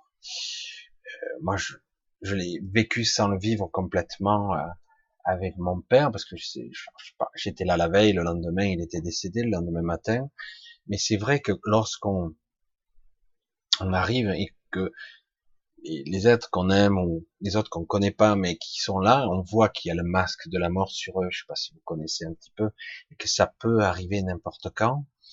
Euh, sans notre impuissance en tant qu'être physique. Et puis de toute façon, euh, ai-je le droit d'intervenir quelque part ici? C'est le moment, euh, je peux rien faire. C'est compliqué. Et ça fait, ça amène un, référentiel intérieur. Oui, moi aussi, à un moment donné, je serai dans cette position. Je serai là, euh, ou dans ce lit, ou ailleurs, et je serai à ce moment, les yeux hagards, et dire, c'est bientôt mon tour j'ai déjà vécu ça une fois. J'ai cru que j'allais mourir. Donc, euh, et quand on est face à cette meur, à cette peur inéluctable, par exemple, ça c'est une peur viscérale et fondamentale. Euh, c'est très dur parce que euh, souvent on on on n'accepte pas. Et alors que justement, il faudrait être capable de lâcher, parce que de toute façon, si tu dois en passer par là, ben tu passeras par là. Autant être le plus lucide possible. Dans beaucoup de cultures, on, apprend aux vivants que la mort n'est pas quelque chose de si terrible, alors que dans notre notre civilisation occidentale, on est beaucoup plus dans euh, euh, nier l'évidence, euh, la souffrance, vite on va la traiter, euh, ouais on va faire des traitements antidouleurs, machin, mais quelque part il y a toujours cette peur, quoi. Je veux bien mourir, certains disent, mais je veux pas souffrir, je veux pas me dégrader pendant des années, évidemment. Et euh, du coup, c'est pas très beau, quoi, comme ça, parce qu'on a une vision purement obscure. Mais si je vous dis, mais le problème, c'est que tant que vous l'aurez pas expérimenté, que la mort n'est pas la mort, la mort du corps physique, ça n'est pas. Si vous arrivez à être assez développé de votre vivant, d'arriver le plus loin possible, d'essayer de tenir le plus longtemps possible avec votre esprit, votre corps, d'essayer d'unifier le plus possible, de d'être conscient, d'être juste, de comprendre la quintessence de la vie, ce que c'est en fait fondamentalement cette essence, cette lumière, cette puissance de la vie. Si j'arrive de plus en plus loin, eh bien finalement je serai beaucoup plus lucide lors du passage, à moins que je sois encore dégradé, comme j'en ai parlé souvent, parce qu'il y a une forte volonté de vouloir dégrader nos anciens et du coup de pas se souvenir, d'être fortement abîmé. Mais si on stimule son cerveau et qu'on ne rentre pas dans le piège médicamenteux Hein. C'est un piège facile. J'ai mal, je ne tiens pas debout, donc on te donne attention, vous avez un problème de cœur, traitement, mais on va te donner un truc en anticoagulant. On se retrouve après, à la fin, le traitement du machin du truc, avec une coupelle comme ça. C'est plus des béquilles, c'est quelque part, on tient qu'avec ça à la fin. et le corps est complètement abîmé, déconnecté, compartimenté et euh, même parfois il pourrit à certains niveaux sans même que vous en percevez. Et voilà, et du coup vous êtes pris dans le piège. C'est pas facile, hein mais c'est quelque chose qui se, qui s'organise, qui se prépare. Après, nous verrons bien quel, quel, est le sort qui met ou qui vous est réservé. C'est pas très optimiste de le dire comme ça, mais en réalité, si j'ai l'objectif, si j'ai la vision, je peux aller au-delà de tout ça. Je peux transcender tout ça. Beaucoup de gens meurent euh, sans trop, moi j'en connais beaucoup, hein, ils sont sur un vélo à 100 ans, euh, et puis d'un coup, bon, il y a un petit truc, une petite faiblesse, un rhume, un truc qui se passe pas bien, et puis bon, 15 jours après, ils sont morts. Et quelque part, voilà, c'est une transition. Mais quelque part, nous, la, la mort est vécue comme ça. Après, la peur de la mort, la peur de vivre, la peur de souffrir, c'est pareil. Ce sont des, peurs arché, archétypales très anciennes, liées à tout ce qu'on a vécu au cours de milliers de vies. Euh, il y a des, vieilles mémoires là. J'ai peur euh, de mal, de finir mal. Euh, donc le vieillissement, c'est banni. évidemment, puisque la vieillesse, la vieillesse pour moi est une maladie. Certains disent, bah bon, la vieillesse a toujours existé. Qu'est-ce que t'en ça a toujours existé? T'étais là il y a dix mille ans Je veux dire, je ne sais rien moi. Euh, bon, je, je, dis ça comme ça avec beaucoup d'humour, mais euh, en réalité, moi, je sais que c'est faux. La vieillesse est une maladie de dégénérescence, point final. Normalement, on devrait se dégrader et finir beaucoup plus lentement, mais on se dégrade très vite. Et oui. Après, il y a, il y a des choses que je pourrais développer ici, mais c'est beaucoup plus compliqué qu'il n'y paraît. Mais euh, il n'y a pas seulement le côté biologique, le côté énergétique, le côté volume, le nombre de personnes qu'il y a sur Terre, donc le réseau, il y a une saturation, donc il y a tout qui joue, hein, tout, tout, il y a tout un système. Euh, c'est pour ça que certains parlent d'extinction de, masse parce qu'on est trop nombreux. Mais en fait, c'est une vision, ça. C'est quoi cette milliards par rapport à l'infini? Ouais, mais par rapport à la Terre, la Terre n'est pas infinie, certains vont vous dire. Je dis, mais déjà, si c'était traité intelligemment, cette planète, si elle était gérée intelligemment, on, on pourrait être deux fois plus qu'on pourrait être tous nourris, il n'y a aucun problème là-dessus. Mais après, il faut arrêter la société de consommation, quoi, c'est tout. Il faut arrêter la connerie, tout simplement.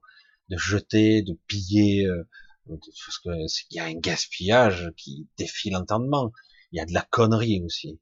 Et euh, parce que quelque part, c'est, on s'en fout après moi le déluge, comme on dirait. Parce qu'à la limite, certains ils veulent faire du profit. Profit, pourquoi faire? Une fois que tu as, accumulé des centaines, des milliards, qu'est-ce que tu veux faire? Quel est l'intérêt? Mais bon, vu qu'on est que ces gens-là ne sont pas comme nous, mais la plupart en tout cas. Donc les peurs, comment les gérer? C'est personnel, c'est très intime, c'est un chemin, c'est un parcours de vie. C'est je dois les appréhender, je dois les apprivoiser, je dois comprendre en conscience ce qui se passe, ce qui se joue réellement. La peur n'est pas forcément un mal, c'est un avertissement, c'est un voyant, c'est utile. Mais en tout cas, je ne dois pas être contrôlé par elle. Euh, c'est tout un processus. Je ne dois jamais être contrôlé par elle, même si parfois on peut partir en panique. Très vite, il faut rectifier le, tir et dire bon, ouais, ok, de toute façon, à un moment donné, il faudra bien accepter ce qui arrivera, ce qui arrivera, arrivera. Qu'est-ce que je peux y faire? Et euh, mais c'est vrai que c'est quelque chose de très personnel. C'est une question très vaste parce que euh, selon à qui je vais m'adresser, elle ne sera pas tout à fait la même réponse selon qui vit et selon ses schémas et ses pensées. Donc, euh, question vaste. Euh, voilà, j'ai essayé de l'aborder, mais sans porter de réelles solutions, mais une vision sur ce qu'est les peurs fondamentales et les peurs ancestrales aussi. Euh, il faut lui apporter de la lumière et il faut les raisonner. La peur ne doit pas être le moteur, jamais. Si la peur est un moteur pour vous permettre d'accéder à quelque chose, euh, vous allez échouer 9 fois sur 10. Euh, ce qui fait le moteur de la vie, c'est la vie elle-même, une certaine forme d'amour, de création, de bâtir, de faire, d'accomplir des choses. Ça, c'est un moteur. Si le moteur, c'est la mort, ou la peur, ou la crainte, ou la survivance, des fois, c'est la survivance. Mais moi, je suis pas prêt à survivre à n'importe quel prix. Je vois pas l'intérêt. Je vois pas l'intérêt. Mais tant pis, on meurt et on passe à autre chose. Parce que le problème, derrière la peur, se cache euh, quelque part, je doute, euh, derrière la, mort, il n'y a plus rien. Euh, puis moi, je veux pas souffrir, je suis faible, etc. Il y a la faiblesse. Et oui, de toute façon, un peu de gens sont capables d'endurer les souffrances, etc. Mais quelque part, il faut pas l'envisager. Il faut avoir une vision objective de soi, une lumière intérieure, un guide, une direction pour ça que je le dis tout le temps, essayez de vous reconnecter à, ce soi supérieur, à cette conscience qui est la sérénité, le calme intérieur, parce que vous allez voir que même la mort, on s'en balance. C'est rien. Voilà, après, tout dépend de ce sens, mais à un moment donné, il faut rester lucide. Euh, je l'ai dit une seule fois, je vais, je vais clôturer là-dessus pour cette question, mais j'ai déjà vécu, euh, je l'ai demandé, je l'ai mis dans une vidéo, mais je sais que tout, pas tout le monde n'a vu toutes mes vidéos, il y a tellement d'heures à visionner maintenant. Euh, un jour, j'ai demandé, j'ai dit, euh, je l'ai dit, donc je le redis encore là, pour ceux qui ont, qui ont déjà vu, bon, tant pis, zappé. Euh, j'ai demandé, je dis, mais c'est quoi le lâcher prise, se lâcher la grappe j'ai un concept intellectuel, je comprends intellectuellement ce que c'est, mais je sais pas vraiment. Je comprends pas comment je peux lâcher prise face, par exemple, à, une mort euh, imminente, inéluctable. Là, ça y est, je, sens que ma mort est là. J'ai des gens, ils vont me découper. Waouh, putain, vous imaginez l'émotion. J'ai des gens, ils vont me tirer dessus. Je vois l'arme devant moi. Waouh, j'ai la vision inéluctable de ma mort immédiate, rapidement. Euh, comment je suis censé vivre avec ça, etc.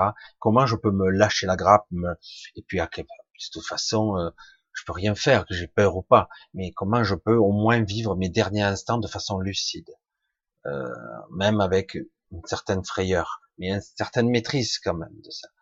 Comment je peux parvenir à ça? Est-ce que c'est possible d'abord? Et du coup, moi j'ai demandé ça, je suis pas arrivé tout de suite, jusqu'au moment où j'ai fait une sorte de super rêve lucide super flippant. Voilà, voilà génial. Ben, j'ai demandé, j'ai eu. Hein. comme ça, comme ça c'est fixé. Euh, je l'ai déjà dit, mais bon, je suis dans un train et je me retrouve dans un train et je me souviens pas ce que je fous dans ce train. Pour moi, c'est tellement lucide, j'ai l'impression d'y être dans ce train. Euh, je ne vois pas la différence. J'ai plein de gens et du coup, j'ai merde, je suis dans le train et puis euh, je commence à me poser des questions puisque je reprends trop, trop très souvent en conscience dans mes rêves maintenant par réflexe. Je dis, mais qu'est-ce que je fous là? Pourquoi je pris ce train, moi? Je m'en souvenais pas. Et puis j'entends un gros vacarme, un gros bruit, et un soc, on sursaute tous. Et puis d'un coup, on se retrouve euh, catapulté, on est secoué, ballotté, plafond, on passe à droite, à gauche. Oh putain, alors là, on n'avait même pas le temps de, de, réaliser euh, ce qui se passe. À un moment donné, je me retrouve euh, dans le fond du wagon, si je me souviens bien, et je vois euh, qu'on est sur une falaise. Super, hein Donc, euh, et je vois que petit à petit, le wagon plonge vers le fond de cette falaise. Alors, c'est profond, hein Je veux dire, putain, c'est pas rationnel. On dirait qu'il y a 800 ou 1000 mètres en bas. Et j'ai le temps de réfléchir. Hein. C'est un saut en parachute, mais dans un wagon, quoi. Là, euh, et du coup, euh, waouh Mais c'est fini, là. Je vais crever. Et je vais mourir, là. Et je me suis pas posé la question à ce moment-là, c'est réel ou pas et Là, ça me semblait très réel. J'avais l'impression d'avoir été blessé par secoué à droite et à gauche comme un, comme un jouet ballotté à droite et à gauche dans le wagon et euh, cogné euh, et je vois petit à petit le vide approcher, le silence, les gens qui crient euh, et moi je m'imagine tout euh, à l'impact, je commence à imaginer comment je vais être déchiqueté, si je vais mourir tout de suite ou pas, ça c'est le mental qui travaille, c'est infernal quoi. C'est, j'ai putain, au moins dans mes derniers instants, fous-moi la paix quoi. Non, jusqu'au bout, il me fout le bourdon quoi, il m'emmerde le mental. C'est pénible. Hein je vais me faire déchiqueter, tant je vais survivre en plus euh, pendant des heures complètement découpé en morceaux. Euh, voilà, toutes les. Et puis à un moment donné, on voit, je commence à voir le bout, l'impact, et tout se passe à la fois rapidement et lentement. J'ai le temps de, réaliser tout ça. Et euh, lors de, donc j'arrive à l'impact et à un moment donné, le mental lâche. Enfin. Ce qui m'a épuisé, ce mental. Hein. Le mental lâche et pendant 3-4 secondes, allez, il y a un silence, blackout là, le mental, il a chanté là, il a lâché quoi, parce qu'il n'y a pas de solution, il peut se retourner dans toutes les positions, il n'y a pas d'option, à moins d'être s'appeler Superman, euh, je peux pas sortir de là et m'envoler, donc euh, il n'y a pas d'option, je vais m'écraser, je meurs, et du coup, ces 3-4 secondes de silence, j'ai compris ce qu'était le lâcher prise, parce que j'ai accepté mon sort à ce moment, dans ce laps de temps très court, je dis c'est bon, euh, j'ai fermé les yeux et j'attendais l'impact. Parce que j'étais certain hein, que c'était vrai. Et quand j'ai ouvert les yeux, j'étais dans mon lit. Quand vous revenez de ça, c'est spécial. Hein Waouh Il faut un moment quand même pour se remettre en... Et euh, c'est intéressant quand même. Parce que du coup, on s'aperçoit que les concepts de peur et tout ça, le mental, vraiment, ce que je suis par rapport au mental, en fait, on s'aperçoit que l'entité que nous sommes est vraiment partitionné, segmenté. Euh, c'est très étonnant, quoi. En fait, je ne suis pas le mental du tout. C'est clair. Et parfois même, il joue contre moi, même s'il est très utile. Je sais pas si je vous ai bien exprimé, mais c'est vrai que c'est hyper flippant de vivre ce genre de choses. Certaines personnes ont peut-être ici, ou quelqu'un qui vient verra, vécu des, moments de terreur extrême où ils ont cru que c'était leur dernier instant. Ils comprendront à un moment donné, mais parfois on lâche, parfois on lâche pas. Mais souvent le mental, à un moment donné, vous lâche. Oh, quelle sérénité, quel calme, même si vous allez mourir, mais au moins, quand vous lâche la grappe, quoi. C'est terrible le mental pour ça. Parce qu'il essaie toujours de s'agiter et de trouver une solution, même quand il n'y en a pas. Jusqu'au moment où il dit, je peux plus. Et j'ai rupture, cassure, il n'y a plus rien. Et c'est vraiment passionnant. C'est vraiment passionnant. Là, ces moments sont passionnants parce qu'on a un vrai moment de sérénité. C'est un paradoxe. Hein. Là, oui, on y est. Dans la paradoxale, le paradoxal moment de vérité. Dire, voilà, j'accepte mon sort, j'y suis. Mais c'est vrai que c'est chaud. C'est chaud. Et le problème, c'est qu'il y a tout l'avant. Hein, parce qu'on croit qu'il est possible, peut-être, de s'en sortir. Et tant qu'on a ce petit espoir de merde, parce que quand tu plonges au fond de la falaise, quand même, je vois pas où est l'espoir. À moins de voir un type avec une cape rouge qui arriverait vous sauver. Euh, mais bon, dans ce monde tridimensionnel, il n'y a pas, pas à ma connaissance. Et euh, donc, euh, donc, il faudrait à un moment donné dire accepter et mettre dans cet état d'esprit. Et du coup, passer de l'autre côté d'une façon beaucoup plus sereine. Et en fait, tout ceci font partie de mécanismes et de peurs ancestrales programmés dans le mental. C'est difficile de comprendre ce que nous sommes réellement. Et de dire, moi, en tant qu'individu, moi, que je vois dans le miroir, ce type, cette personnage, ça, je suis quoi, en fait? Qui est qui? Qui fait quoi? C'est qui qui vit dans ce corps? Et qu'est-ce qui est moi? Qu'est-ce qui s'identifie à moi? Parce que le problème, il est là c'est que si je m'identifie à 100% à mon corps et à mon mental, ça va être dur. Alors que si je me dis, ben oui, c'est un vêtement en fait. C'est un vêtement. Le mental, c'est mon caractère, c'est mon personnage, ce sont mes souvenirs, ce sont mes programmes transgénérationnels, c'est tout ça. Mais est-ce que je suis ça vraiment fondamentalement? Et lorsqu'on perçoit qu'on peut être dans un état de modifié, de conscience, de clarté, de sérénité, de paix intérieure, on s'aperçoit qu'il n'y a pas besoin de penser, il n'y a pas besoin de ressentir même son corps, on est immuable, on est une présence qui est, qui se contente d'être elle-même et qui est complète, complète, qui n'a besoin de rien d'autre, en fait, qui n'a besoin de rien. Elle est immuable, elle est, euh, elle, elle remplit tout l'espace, elle n'est pas avec des trous, avec des manques, qui a besoin de quelque chose extérieur. Elle est complète. Et là, du coup, à ce moment-là, on peut dire, c'est tout est tout est verrouillé, tout est cool. Bon, c'est cool, je me mets fracassé au fond du valet. Ouais, mais c'est cool quand même. Tu vas voir. Et c'est déconcertant, mais c'est la réalité. Je sais pas si ça pourra aider, mais voilà, on continue. allez, on continue un petit peu. J'essaie de trouver. Alors, je regarde ça. Tac. Alors, en tout cas, j'essaie de trouver des questions parce que toujours pareil, hein, il me faut voir, c'est plus facile. Euh, si je vois pas bien les questions, c'est toujours Alors, je vois Laurent, Michel, avec toutes nos vies réincarnées, comment la source déterminait ce que nous, nous devions avoir des missions. Ouais, que nous devions avoir des missions car nos mémoires étaient effacées à chaque fois. Alors, euh, moi, je suis en désaccord avec beaucoup euh, de personnes.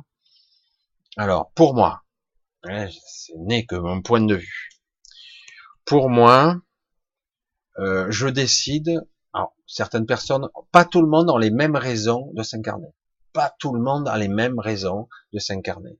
Certains ici sur Terre sont des observateurs, certains seront des bâtisseurs, certains vont être des instructeurs, certains euh, vont être tout simplement là pour travailler certaines choses, comprendre, expérimenter, euh, transcender de l'émotionnel, etc. Personne a la même mission. Bon, ça, une fois qu'on a compris, c'est ça la source ne détermine pas ce que nous devons avoir comme mission. C'est clair ça La source ne détermine rien du tout de, à ce niveau-là. Pas à ce niveau en tout cas. C'est nous qui le déterminons. Nous, en tant qu'être. C'est moi qui décide. Normalement, en tout cas. Si on n'est pas été détourné de notre trajectoire. Évidemment, la source, à la fin, en profite. Elle expérimente toutes les facettes tous les postulats, toutes les visions.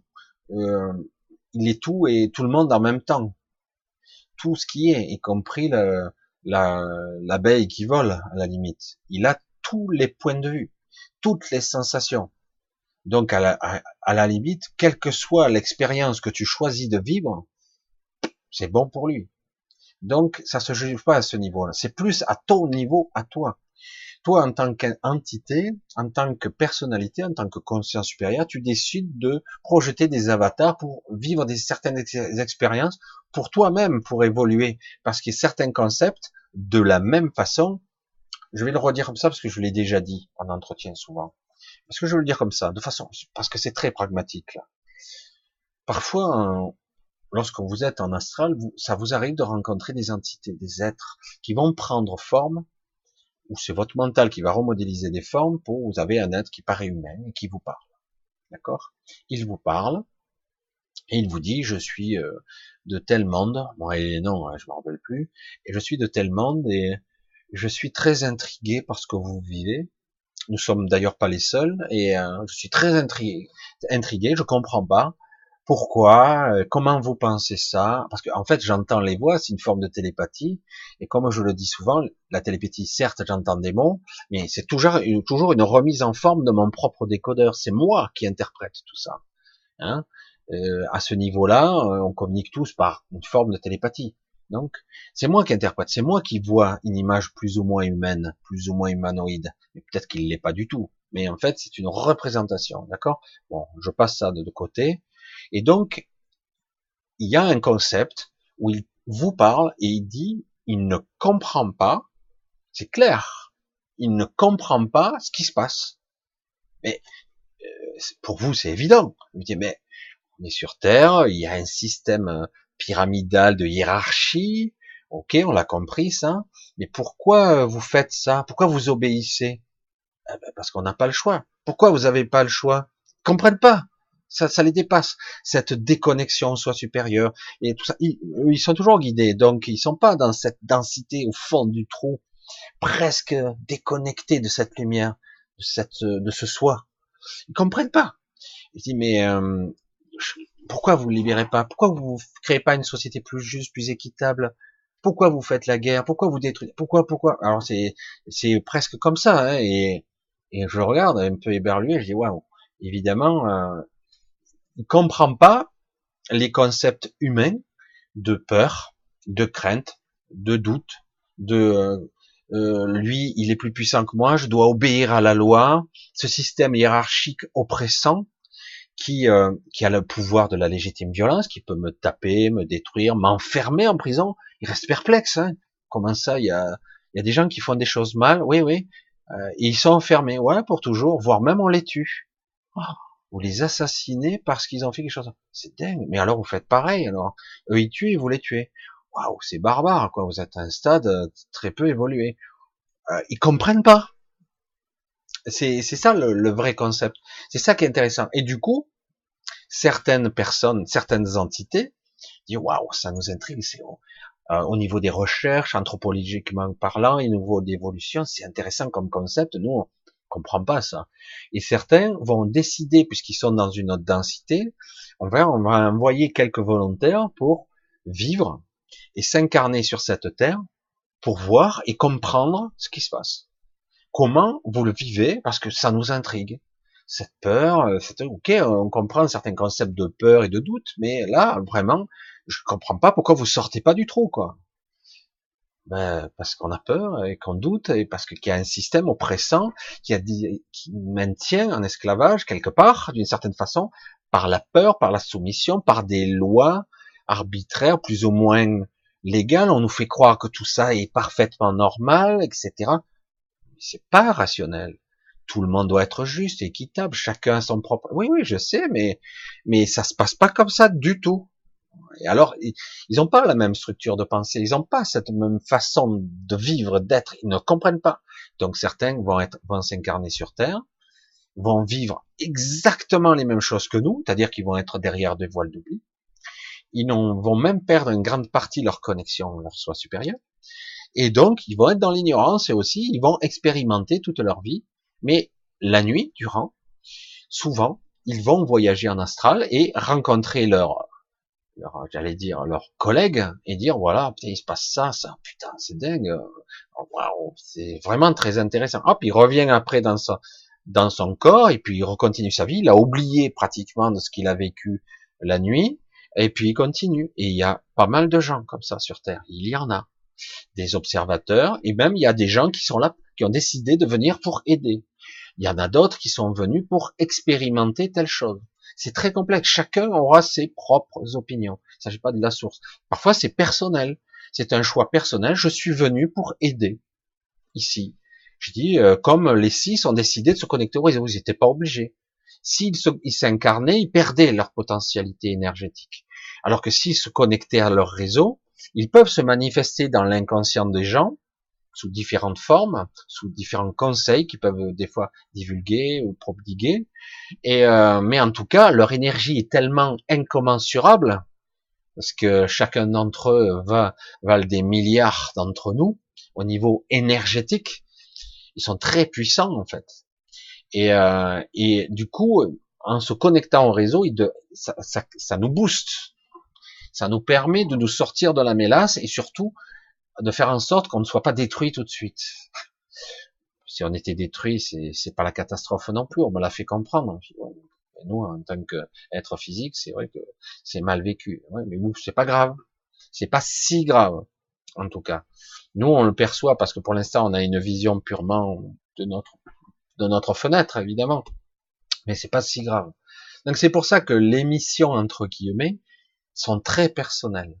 Mais c'est vrai, aussi qu'il y a eu beaucoup de perturbations ou certains, euh, dans la logique et d'ailleurs dans beaucoup d'enseignements, c'est ainsi que ça se procède. C'est terrible, hein, ce que je vais dire, parce que d'un côté il y a les réincarnations qui sont hum, qui passent dans une interface où certaines âmes entre guillemets, les entités sont régénérées et réinjectées dans la matrice, mais dans bien des cas, il y a quand même pas mal de cas où une personne, un être décède, et se réincarne tout de suite, il passe directement dans une sorte de vortex, et à la sortie, c'est un utérus. Vous voyez ce que je veux dire? Quelque part, il a rien choisi du tout. Et c'est pas tout à fait juste. Parce que normalement, on est censé vivre en conscience. Normalement, si moi, je devais m'incarner sur Terre, je l'ai déjà dit, donc je vais le répéter, si je m'incarne sur Terre, ok, c'est vrai qu'il y a le voile de l'enfance, tout ça, au niveau cognitif, je suis pas câblé, j'ai perdu beaucoup d'informations en route, euh, je me souviens plus de qui je suis. Et au même moment, normalement, si les choses n'étaient pas perturbées ici, je, je ne devrais pas, je devrais avoir ma guidance du soi supérieur qui me guide comme une boussole toute ma vie. Toute ma vie, je devrais avoir cette boussole. Instinctivement, je saurais où aller, quoi faire, comme un réflexe. Mais ici, euh, on est tellement au fond du trou, tellement que ça a été euh, perturbé, traficoté, cette matrice. Eh ben, la connexion, elle est tellement faible que les idées et les inspirations ne sont pas toujours écoutées. pas souvent. C'est trop des murmures, alors que les pensées récurrentes sont très fortes. Du coup, eh ben, pourtant les idées, vous les avez tous, hein, des idées qui sont motivantes, etc. Mais tout de suite derrière, l'ego reprend le contrôle, dit j'ai peur. Oh non, je vais pas y arriver. Oh, je suis nul. Je vais pas y arriver. Oh, je suis trop bête. Euh, non, non, c'est trop difficile. Oh, c'est trop long. J'y arriverai pas. Du coup, voilà. Mais les idées, l'inspiration, là. Eh oui, parce que le chemin, il n'est pas toujours facile non plus. C'est pour ça que c'est, ce sont des sujets complexes, très personnels. Euh, on peut pas le dire pour tous. Euh, certaines émissions de vie, euh, faut arrêter avec ce mot. On a l'impression que c'est capital. Mais euh, oui, c'est des choses, des expérimentations que chacun nous vivra à notre niveau. C'est pour ça que je dis sur Terre, on n'est pas tous, on est en apparence humaine, mais on n'est pas tous, il n'y a pas les mêmes essences à l'intérieur, tous nécessairement.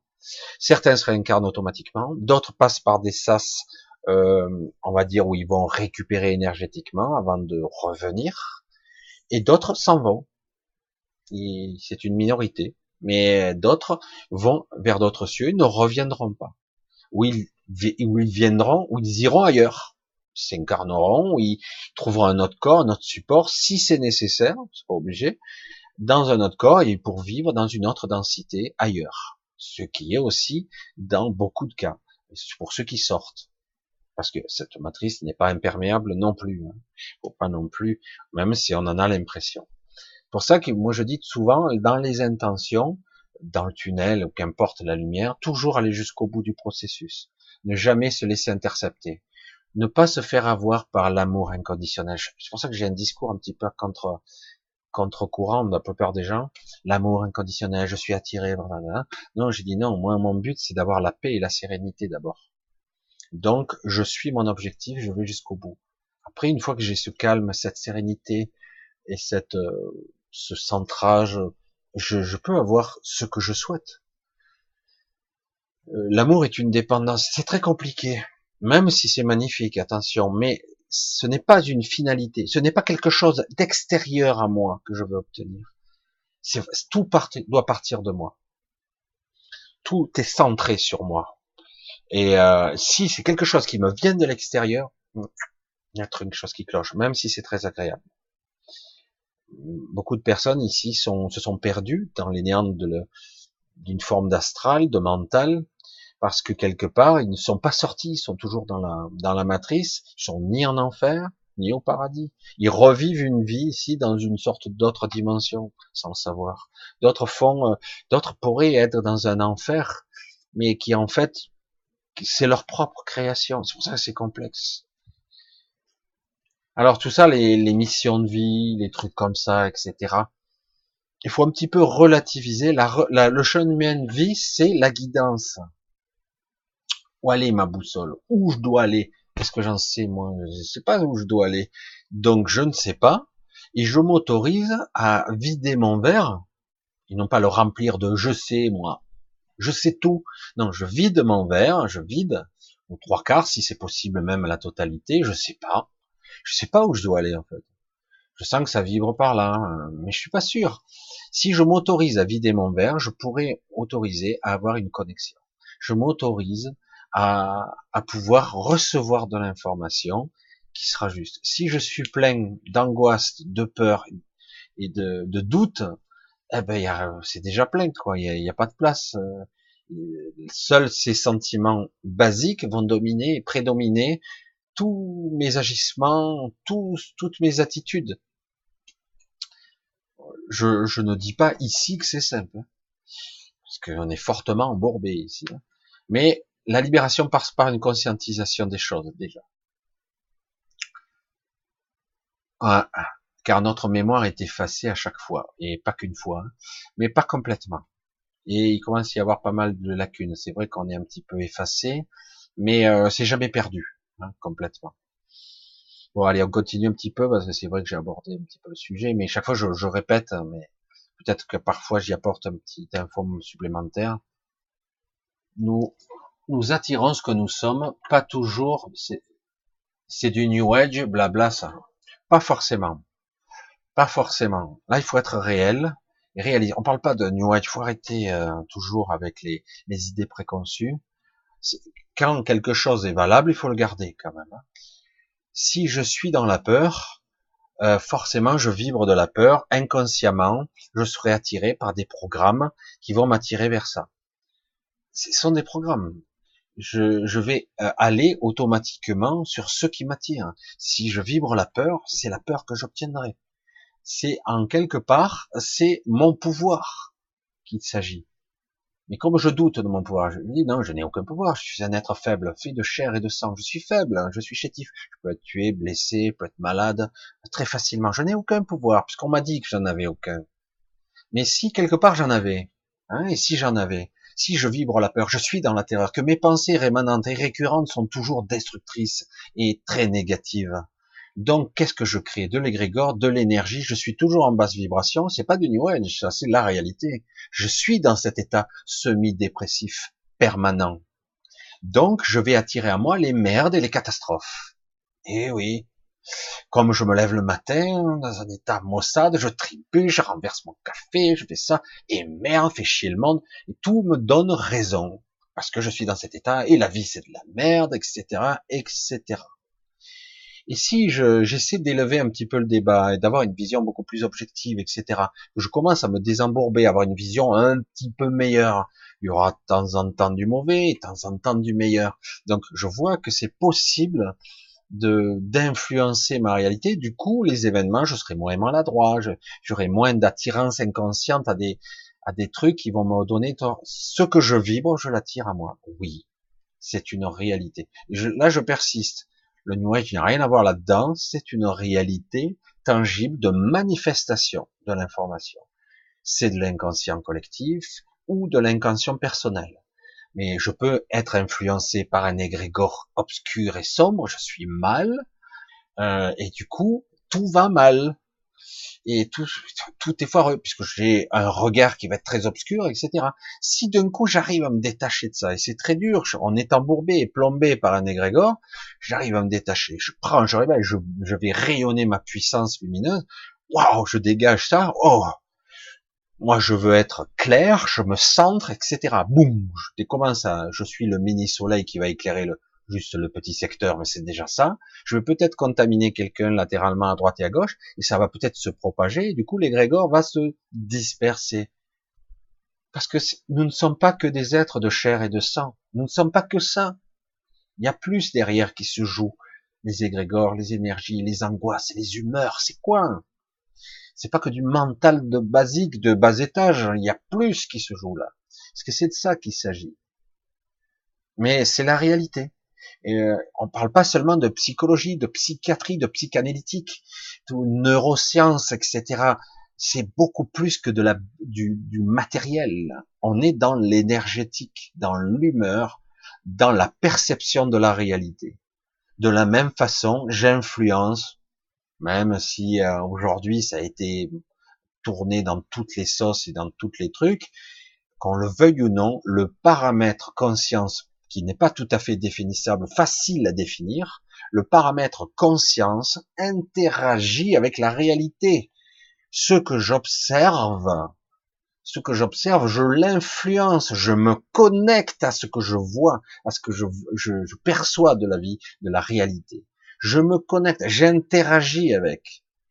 C'est comme si dans l'absolu, ce n'est pas exact. C'est une façon de voir pour comprendre j'étais capable inconsciemment, avec la puissance de mon esprit, de créer la réalité de nanoseconde en nanoseconde. Je la crée de toute pièce, je la manifeste. Mais il n'y a pas que moi, puisque nous sommes des co-créateurs. Mais je la crée de toute pièce. Si je suis dans une vision hyper déprimée de merde, ben tout va être obscur. Je dégage un égrégore et des énergies, des humeurs. Franchement, on le sent quand quelqu'un est angoissé, surtout si il est connecté à vous, que c'est quelqu'un de votre famille. Vous avez une angoisse, ça vient peut-être pas de vous, ça vient de quelqu'un de la famille qui est pas bien ou quelqu'un très proche, et, euh, etc. Et du coup, vous ressentez cette oppression là. Qu'est-ce qui se passe? Il y a quelque chose qui se passe là. Et oui, mais euh, parce que c'est de l'énergie, c'est de la connexion. L'émotionnel, ce n'est que ça, et bien plus que ça même. Mais c'est ça. C'est pour ça qu'on peut pas parler que de, de le caricature. Ça, c'est du New Age. Allez, je balaye. Non, il faut euh, dans le New Age, il n'y a pas que du mauvais. Ce qu'ils ont, le New Age a un petit peu quelque part occulté la partie obscure. C'est ça le New Age, c'est bisounours, quoi. Le New Age, c'est, euh, ouais, j'en ai fait partie. Et maintenant, je veux dire, moi, je suis plus dans la voie du milieu. Je dirais, la voie du milieu, c'est j'intègre toutes mes parties. J'intègre tout. Je, ne veux pas occulter une partie de moi sous prétexte qu'elle est soi-disant pas belle. La réalité des faits, c'est que euh, tout est ici duel. C'est le monde dualitaire. Parce que la lumière permet de faire ressortir les ténèbres et vice versa. C'est un moyen d'expérimenter, de comprendre les choses. C'est parfois très difficile, c'est parfois dans la douleur qu'on comprend. Bien souvent. Malheureusement, c'est la nature humaine pour l'instant. J'espère qu'un jour, on sera capable de transmuter, de comprendre les choses sans en passer par ces étapes-là. Parfois, il faut être au bord du précipice pour enfin avoir compris. Mais parfois, c'est même à la mort. Faut, faut arriver jusqu'à la mort et puis c'est trop tard. Mais bon. Mais c'est très complexe. Mais euh, c'est vrai que moi, ce que je reproche au New Age, comme on le dit de façon générale, c'est que quelque part, oui, c'est très bisounours, machin, il suffit de ne pas regarder les ténèbres, je regarde que la lumière, l'amour inconditionnel, tout ça. Je dis, moi, l'amour inconditionnel, ça commence à me sortir par les trous de nez, même si c'est magnifique dans le concept. J'ai dit, moi, ce que je cherche, c'est la paix. La paix, la réalisation de soi, oui, mais surtout la connexion à soi. La paix, la sérénité, le calme intérieur, le vrai calme. C'est une, c'est pas une euphorie. C'est une forme de joie passive. C'est jouissif, mais c'est pas exubérant. C'est, je suis bien, quoi. Je suis complet. Je n'ai besoin de rien. C'est parfait, quoi. Il n'y a pas besoin d'être dans l'amour inconditionnel bisounours. Il y a juste besoin d'être dans la complétude. Je suis en moi et c'est parfait. Après, une fois que j'ai bien compris ce que je suis, je peux me connecter, me projeter, aller au-delà, rentrer dans le réseau ou pas, aller et me promener au-delà de la manifestation, parce qu'il y a d'autres endroits où la création euh, est, dans d'autres phases de la réalité, euh, où c'est très complexe. Je peux voyager dans beaucoup d'endroits. Je peux faire toutes sortes de choses. Mais en fait, c'est ça l'objectif. C'est pour ça que j'ai dit, il faut pas confondre le New Age et certaines choses c'est pas forcément du blabla. Peut-être c'est du blabla quand c'est il y a une, omission de l'information. Quand il y a une omission, c'est-à-dire qu'on ne parle pas de la totalité de l'information, parce qu'il y a une part obscure. C'est vrai que c'est pas facile de la regarder, mais parfois il y a des parts en moi. Bah, il y a des trucs, euh, c'est pas très beau, quoi. J'en suis pas très fier, mais c'est pas parce que je le mets sous le tapis que ça n'existera plus. Au contraire. Et ça va se manifester, se manifester dans ma vie de tous les jours tous mes démons intérieurs, mes peurs, mes craintes et même mes colères, parfois mes rages, mes trucs qui sont pas très beaux, mes pensées euh, pas très belles, vont se manifester. Si je les occulte, je vais les nourrir, je vais les alimenter, je vais même. Alors que si euh, je les prends, je les regarde, waouh, j'ai cette partie-là, bon, ok. Bon, on va pas rentrer en conflit avec ça, je vais y mettre de la lumière et voir ce qu'il y a à voir, pourquoi je suis comme ça. Il y a une histoire, il y a une raison à ça, toujours. Voilà, on va commencer parce que c'est vrai que le débat serait compliqué. Après, bon, euh, le débat, il n'y a pas de débat puisque je suis tout seul à parler quelque part. Mais alors, Lily qui parle. Parle-nous comment tu voyages en astral. Là, c'est compliqué. Hein. Il y a plusieurs niveaux. Euh, certains passent par toutes sortes d'étapes, euh, jusqu'à des étapes de téléchargement, de d'instruction parfois. Euh, dans certains cas, certaines personnes se retrouvent dans un no man's land où en fait ils reçoivent une sorte de phase de téléchargement d'informations. Mais moi, en ce qui me concerne, euh, quand j'étais enfant, je voyais, j'entendais des choses. C'était terrifiant pour un enfant, quoi. Comprend pas. Donc on me disait que j'avais des terreurs nocturnes, que j'avais des mauvais rêves, etc. Et je l'ai cru jusqu'à très longtemps. J'entendais des voix, j'entendais parler, je voyais des choses. Et c'était extrêmement flippant, quoi. Donc, euh, et par moments, je, je, me suis arrivé à, je, me suis accidentellement, parce que j'ai pas maîtrisé, je me suis retrouvé décorporé, décorporé à être là, et je réalisais pas que j'étais décorporé. Il y a eu des fois, très longtemps, j'étais quelque part, euh, soit me balader dans la maison, et je n'avais pas réalisé que j'étais décorporé. Mais à ce niveau-là, on n'est pas dans un véritable astral. On est encore dans son univers mental, mental très relié, très très proche, Parce que même si j'ai l'impression que je suis dans la chambre, c'est une sorte de projection mentale, une, copie, une recréation qui est presque, presque similaire, presque identique à la réalité.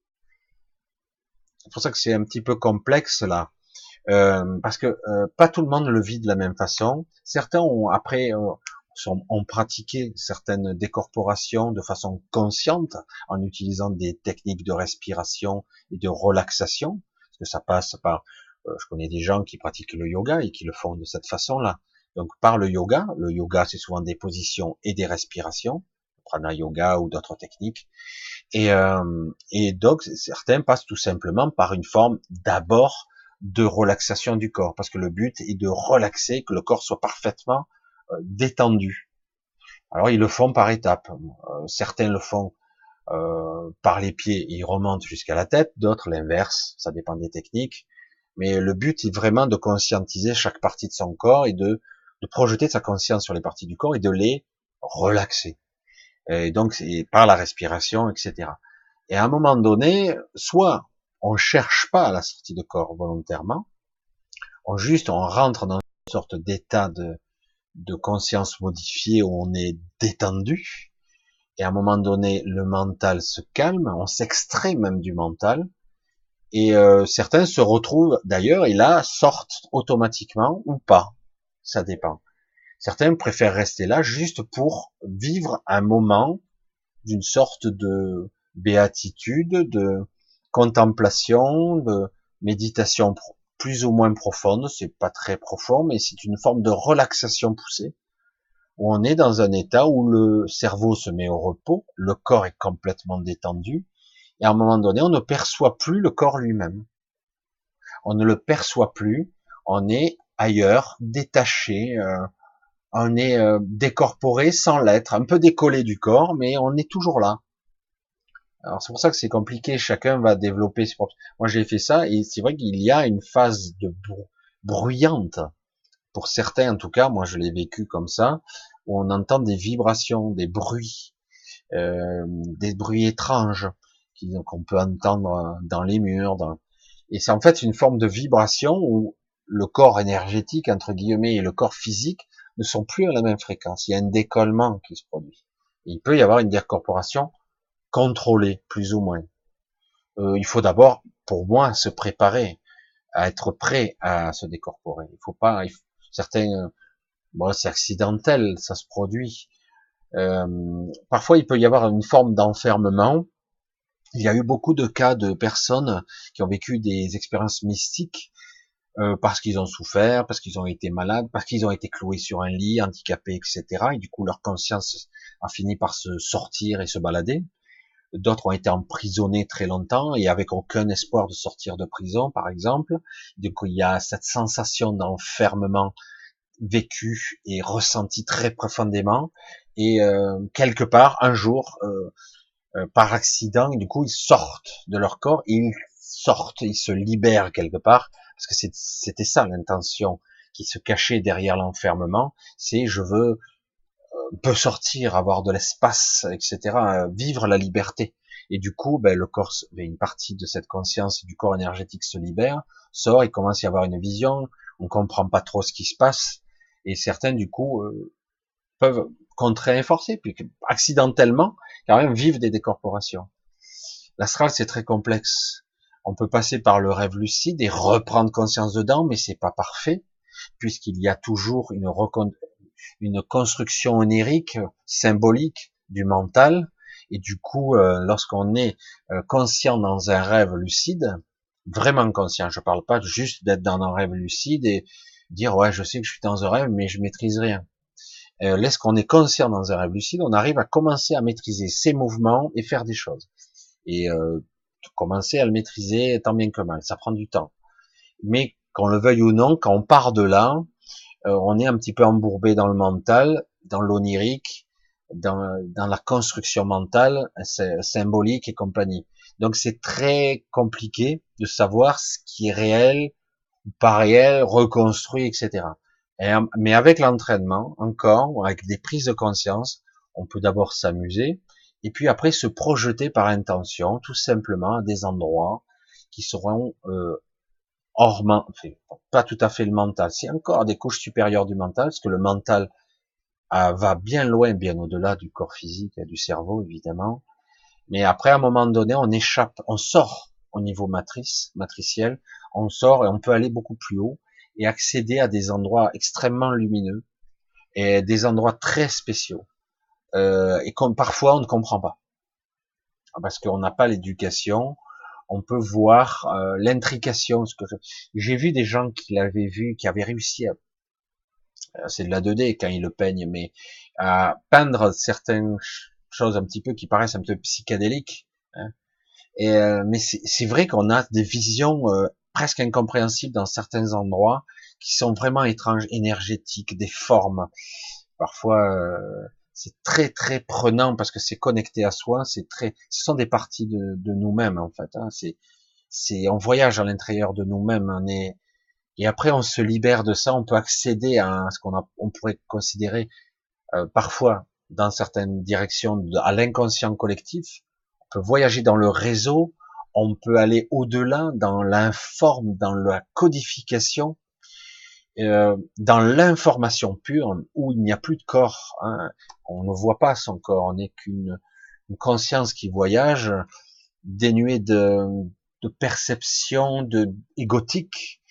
Le mental s'étiole au fur et à mesure qu'on on s'éloigne, on, on éloigne tout ça, presque à la limite. Parfois, dans certains cas, on n'éprouve même plus besoin de revenir euh, parce qu'on est très loin de tout ça et que quelque part les les obligations biologiques, physiques, les peurs mentales, les inquiétudes, les soucis, tout ça, on en est très loin. Ça n'existe presque plus à ce niveau-là. On a une vision beaucoup plus différente. C'est pour ça que c'est très complexe. On ne peut pas résumer ça. Et je ne parle que de mon expérience, qui n'est peut-être pas la plus pure et la plus parfaite. Hein. Euh, certains sont beaucoup plus initiés, certains beaucoup, beaucoup plus disciplinés. Euh, vivent d'autres choses, etc. Bon, l'expliquer, euh, mais je pense pas qu'il y ait qu'un seul royaume. C'est beaucoup plus. Je pense que c'est extrêmement vaste, très complexe, et euh, il y a beaucoup, beaucoup, beaucoup à découvrir là-dedans. Et même s'il y a beaucoup d'écrits, euh, beaucoup de gens, des ancêtres, beaucoup dans le monde asiatique, il y a beaucoup des dans, dans le bouddhisme, dans le taoïsme, etc. Certains, les yogis expliquent bien très, c'est très bien ces processus euh, le cheminement de l'ego, de la libération de l'ego et du mental, et jusqu'à une forme de libération de l'essence. Euh, il explique par certaines étapes et certaines pratiques, mais on n'est pas obligé de le vivre de cette façon-là. Il y a beaucoup de chemins différents, qui sont pas parfaits, mais qui peuvent être vécus quand même. Euh, et au, bout du bout, de toute façon, on arrive à certains endroits qui sont communs. C'est vrai que là, on peut pas en parler mais c'est très très complexe. En plus, bon, je n'ai pas la prétention d'être un maître dans ce domaine-là. Je, je, maîtrise pas très bien. Souvent, ça a été accidentel. C'est juste, j'ai, euh, je développe et je continue à développer moi la prise de conscience. Je veux être conscient le plus possible dans certain état de conscience. Je veux être, je veux quand même être là, présent. En fait, c'est de ça qu'il s'agit. Je veux être présent, je veux être là. Et, euh, et du coup, euh, même quand je rêve, j'essaie de, pas toujours, des fois je m'en fous, ça ne m'intéresse pas. Et mais dans certains cas, je dis, ben j'ai, je, ça, j'ai plus envie, je veux dégager de là, et hop, je reprends. C'est comme si je me réveillais dans mon rêve, en fait. Et euh, même si c'est un rêve lucide, je me réveille, je reprends, et du coup, je, je m'aperçois des chimères, des illusions, et parfois, je vois la différence entre une une chimère et euh, une réalité qui, interfère avec mon rêve ou ma connexion avec euh, quelque chose. Voilà, je continue, je vois. Voilà, Ouais, je vois que certains euh, ont leur avis bien arrêté. C'est je laisse faire. C'est pas mon problème à la limite. C'est quoi la fleur du cœur? J'en sais rien. Alors on va essayer de trouver des questions. Hein qu'on a maintenant on va essayer d'être un petit peu plus précis. Explique comment on a déjà vu. Que penses-tu du projet art Chaque fois, moi je vais être direct. Chaque fois que vous serez au courant d'un vieux projet, vous savez que ce projet est déjà obsolète. déjà. Projet Bluebeam, projet ARP, tout ça, ça existe. C'est une réalité, ces technologies restent. On parle d'illusion, euh, Bluebeam, ça va, c'est archi dépassé, c'est très ancien comme projet. Je veux pas dire que c'est plus d'actualité, mais quelque part, on a développé, c'est plus, ce projet, il a changé de nom, c'est autre chose. Les illusions, les projections holographiques dans, des trucs euh, modéliser le nouvel ordre mondial, euh, essayer de détruire les religions pour en créer une, pour contrôler la masse. Le projet ARP, c'est le conditionnement, la programmation des cerveaux par la pensée, par les égrégores. Tout ça, ça existe déjà, ça s'appelle plus comme ça. Tous ces projets, à chaque fois que vous aurez accès à des informations, je suis dur et je serai implacable avec ça, chaque fois que vous aurez accès à des informations soi-disant classées défense, vous savez que ces informations sont déjà obsolètes. On est déjà bien plus loin. Dans des, on a dépassé ces stades-là. On a 20, 30 ans de retard sans problème, peut-être plus. Et euh, donc oui, c'est intéressant. Évidemment que je pense que depuis tout le temps, euh, le contrôle des masses, le contrôle du, troupeau et la stratégie mais euh, on s'aperçoit que parfois le conditionnement par les médias, par les informations, moi, quand j'entends quelqu'un qui me dit j'ai vu ça aux 20 heures, j'ai vu ça, c'est dans l'air, ou ça, et donc, et donc c'est la vérité, ça me fait peur. Je dis waouh.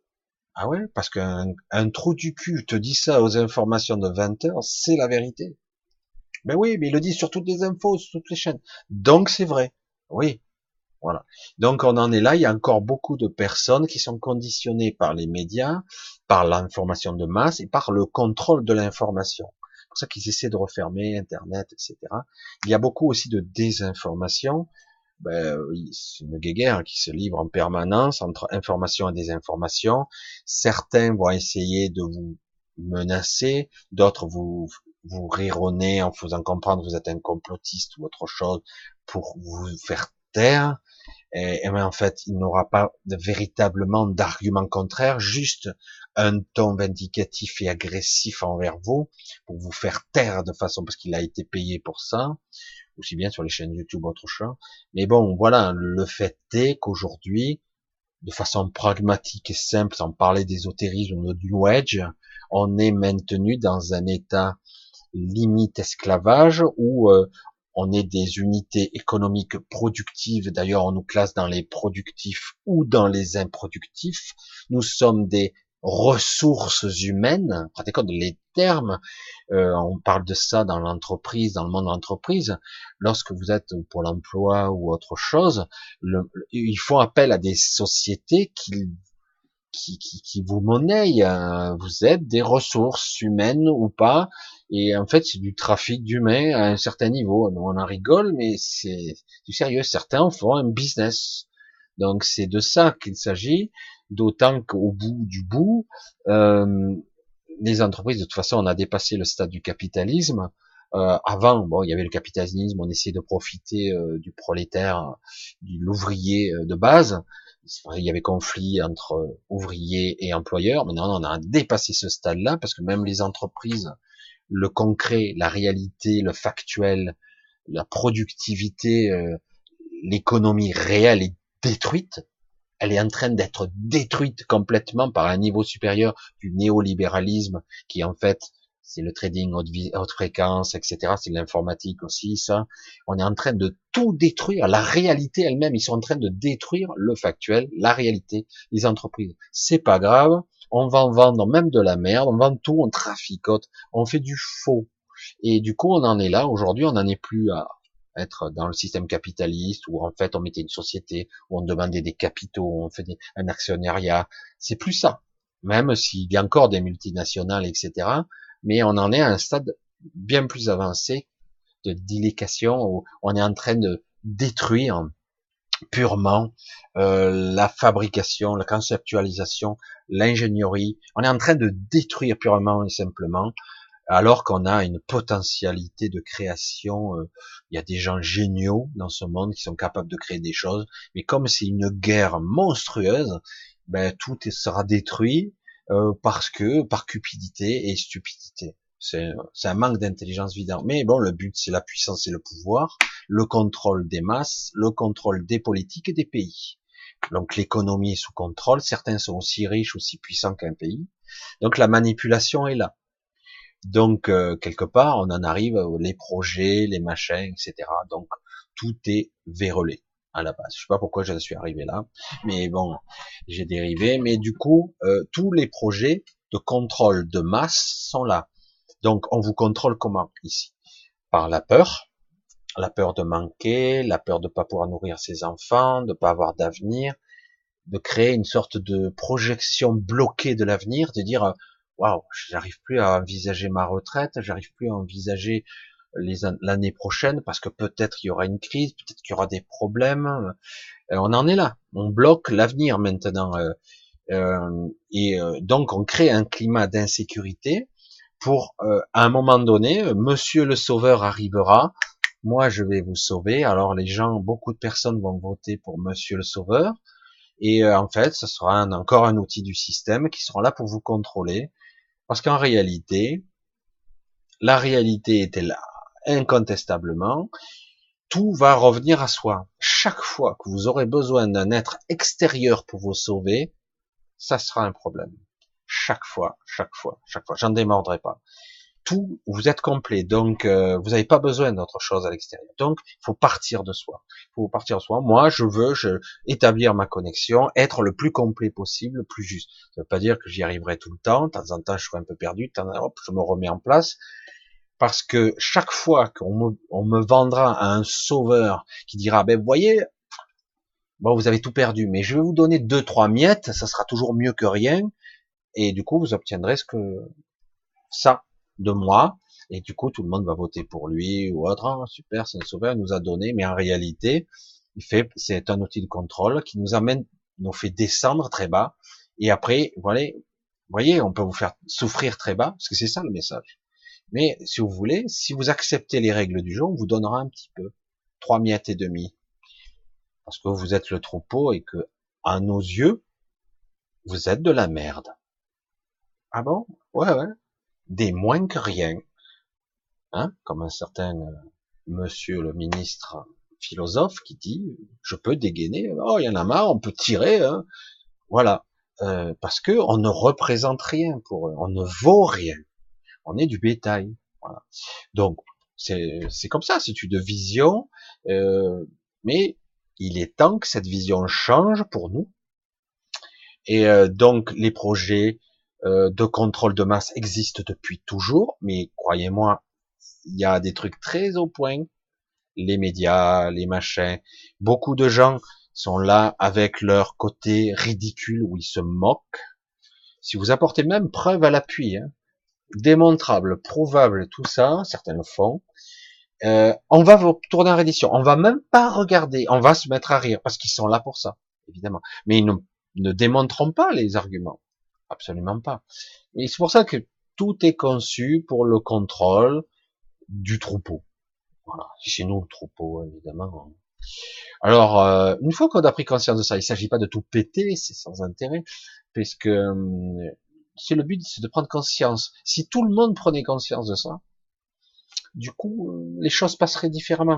Et ça, éviterait que euh, aux européennes, aux européennes, alors qu'il y avait déjà eu euh, six mois de gilets jaunes à l'époque, il y ait 22% d'une certaine loiseau nulle à un niveau incompétente en tout cas, qui soit qui est 22% avec une campagne lamentable. Parce que c'est vrai que quelque part, on s'aperçoit que quelque part, bah, bah, ils maîtrisent leur truc, quoi. L'illusion, moi, j'en suis à tout remettre en question. Tout, tout, tout. Y compris les votes. Je ne crois plus à la sincérité du système. Parce qu'il est là pour nous contrôler. Et on voit bien que quoi qu'il en coûte, quoi qu'on fasse, on ira à l'objectif, à l'agenda prévu. Donc, comme on ne peut pas compter sur eux, il va falloir compter sur nous se recentrer sur soi, et à un moment donné, si j'arrive à lâcher ma peur, si j'arrive à lâcher cette, peur de l'insécurité, etc., si j'arrive à être serein intérieur un petit moment, eh ben, je vais être dans le juste, je vais avoir la guidance. Enfin, je vais l'avoir claire et nette. Je vais avoir les informations, l'inspiration, les idées. Et, quand une idée est bonne, qu'elle est juste, elle est reprise, elle se propage. Voilà, je peux partir encore. Mais, euh, je veux dire, tout ça, ça a toujours existé. Aujourd'hui, par nos box, ce qu'on s'en prend dans la gueule, c'est violent. Hein. C'est quelque chose. Alors, on continue. J'ai essayé de pas tout lire. Euh, l'amour inconditionnel n'est pas un sentiment, mais un état de conscience. Tout est l'être dans le tout. Qu'en penses-tu? C'est une illusion qu'on nous a vendue dans l'absolu délirant. Je, le répète, c'est mon point de vue. Hein. ce n'est que mon point de vue personnel. On nous a vendu l'amour inconditionnel comme étant la référence ultime. Euh, donc, je cherche quelque chose, atteindre cet état d'amour inconditionnel. Je, caricature, je suis désolé, je me moque un peu. Euh, c'est pas ça la réalisation de soi. Ce n'est pas ça. Lorsqu'on est dans la réalisation du soi, de la connexion à soi, euh, c'est un état de paix intérieure, de sérénité, de clarté d'esprit, de guidance pure. L'amour inconditionnel est une des options si je veux vivre cet état. Pourquoi suis-je venu m'incarner puisque j'étais déjà ça quelque part à un certain niveau. J'étais dans le non-duel à un certain niveau, à une certaine époque. Pourquoi je suis descendu m'emmerder la vie, à souffrir dans la dualité, à vivre les contrariétés et les paradoxes constants, euh, des contradictions de pensée, l'insécurité, la souffrance et la douleur, la mort, euh, alors que je pouvais rester là-haut et vivre l'amour inconditionnel comme nous voit. Parce que je suis, je suis dans l'expérimentation ici. L'amour inconditionnel n'est pas une finalité à obtenir. C'est pas ça qu'on est censé obtenir. Euh, je suis pas dans un état de béatitude. Je veux pas dire que je ne peux pas l'obtenir, que je n'ai pas le droit de l'obtenir. Je peux, si je le souhaite. Mais la réalité de la réalisation de soi, c'est être dans la paix, la sérénité, le calme intérieur. Une forme de joie non exupérante, c'est pas là, oh, je suis dans la joie et dans la jouissance en permanence. Un état d'être. Non, c'est c'est pas du tout un état qu'on doit viser. C'est très dur, hein, parce qu'on nous a vendu ça depuis des années. L'amour inconditionnel, lorsque je voyais, j'étais à NDE, j'ai vu au bout du tunnel un ange extraordinaire. Oh, j'ai ressenti une vague d'amour comme on ne peut pas en ressentir sur Terre, c'est impossible. Oh, c'est des millions de fois. Bien sûr, c'est la vérité on, ne peut que ressentir de façon démultipliée les choses dans cet état, puisque dans ce corps physique, on est extrêmement limité et étriqué, forcément. Donc toutes les sensations qu'on peut éprouver, décorporer, surtout à un certain niveau de conscience, ça sera démultiplié. Parfois, c'est des millions de fois. C'est même la vision, les couleurs, la clarté. Waouh, je peux regarder un soleil dans les yeux, mais c'est pas possible. J'ai pas la rétine qui, mais j'ai pas de rétine. Tu regardes pas avec tes yeux de chair là. Ah oui, d'accord. Mais c'est vrai qu'on a du mal à concevoir ça. Oui, on peut approcher un amour comme on ne peut pas en concevoir sur Terre. Mais on n'est pas censé vivre dans cet état, dans béatitude en permanence. On est censé être dans le soi. En tout cas, dans cette étape d'évolution qui nous est proposée, entre guillemets, qui est notre état naturel, je le précise, normalement. Et après, il y a d'autres niveaux plus hauts. Euh, l'amour inconditionnel n'est qu'une des options. Ce n'est pas l'option finale. C'est pas ça. C'est une des options. Je peux vivre cet état vibratoire de ressenti de bonheur parfait. Mais euh, ouais, et c'est tout. Ouais, ouais, non, mais ça suffit. Je suis heureux. Mais en fait, je peux aussi vivre, être dans le faire et dans l'action, faire des choses dans l'état de, de perfection de paix intérieure, de sérénité, de tranquillité, de connexion à soi, de guidance parfaite, aussi, sans problème. Et euh, c'est pour ça que c'est très difficile à comprendre. Mais l'amour inconditionnel a été un petit peu arrosé et saupoudré de partout sur toutes les chaînes, et on a vendu ça. Il y a deux options qu'on nous a vendues. Désolé de briser un petit peu vos rêves, mais c'est pas une finalité. L'amour inconditionnel et les flammes jumelles. Et on nous vend ça. Waouh, faut absolument que j'obtienne les deux. Si j'ai ma flamme jumelle, j'aurai l'amour inconditionnel. Puis après, ça veut dire sous-entendu, en sous-jacent derrière en filigrane, on me dit, ben, je suis incomplet. Je suis incomplet et j'ai besoin d'avoir ma flamme jumelle pour être complété. Donc je suis incomplet. Il me manque quelque chose d'important, hein, une grosse pièce. Et alors qu'en réalité, la flamme jumelle, même si elle existe sur un certain paramètre euh, énergétique de l'esprit directeur, on va le parler comme ça, évidemment, il est sur la même branche que moi, cette, euh, cette flamme jumelle, cette, cette énergie similaire à la mienne, ou complète, complémentaire, mais il n'est pas obligé que je vive avec. C'est pas du tout une finalité. Et d'ailleurs, ce n'est pas possible non plus, des fois, bien souvent, de vivre avec. C'est incompatible, bien souvent. C'est terrible d'ailleurs. Et euh, parce qu'on croit, on croit, on nous a vendu ça. Non, ce sont des énergies similaires. Du coup, évidemment qu'il y aura des similitudes, des coïncidences, des complicités hors normes. Mais euh, mais c'est peut-être pas la finalité. Parce que au, dans la vérité de ce que je suis censé apprendre ici, ressentir ici, je ne suis pas incomplet, je suis fragmenté, certes, je suis fragmenté, mais je ne suis pas incomplet. Donc le but, c'est de me réunifier, de me reconnecter. Et là, tu, vous constaterez, dans l'état, si vous faites pratiquer certains yoga, méditation directe, dans la réaction, je suis complet, j'ai besoin de rien, j'ai pas besoin de quelqu'un d'autre. J'ai pas besoin de d'un apport d'amour inconditionnel, d'être dans un état de béatitude permanent, euh, en train de, de rêver des petits oiseaux et tout ça. Non, j'ai juste besoin d'être moi et reconnecté, c'est tout. Et à un moment donné, ça suffit, c'est génial, parce que vous l'avez pas vécu. Et après, dans certains stades, si dans certains royaumes, dans certains voyages que je peux faire, oui, je peux vivre des fois des états. Quand je vais être en contact avec d'autres personnes, je peux ressentir de l'amour, un certain amour qui sera véritable, pur, pas comme on l'a sur Terre, pas cet amour possessif. Je veux, ça m'appartient, c'est à moi. Non, on n'a pas le concept de l'amour réellement. Euh, dans l'autre, dans l'autre côté, on a vraiment, on n'a pas le concept non plus de l'attachement. Ça n'existe pas. Si on aime quelqu'un, on peut le laisser partir. Ici sur Terre, c'est incompréhensible. Et euh, c'est pour ça que c'est des concepts qui sont bien plus complexes qu'on ne croit. Et euh, je dis, moi, la priorité des priorités, ça sera toujours ça. Connexion à soi et une paix, une sérénité.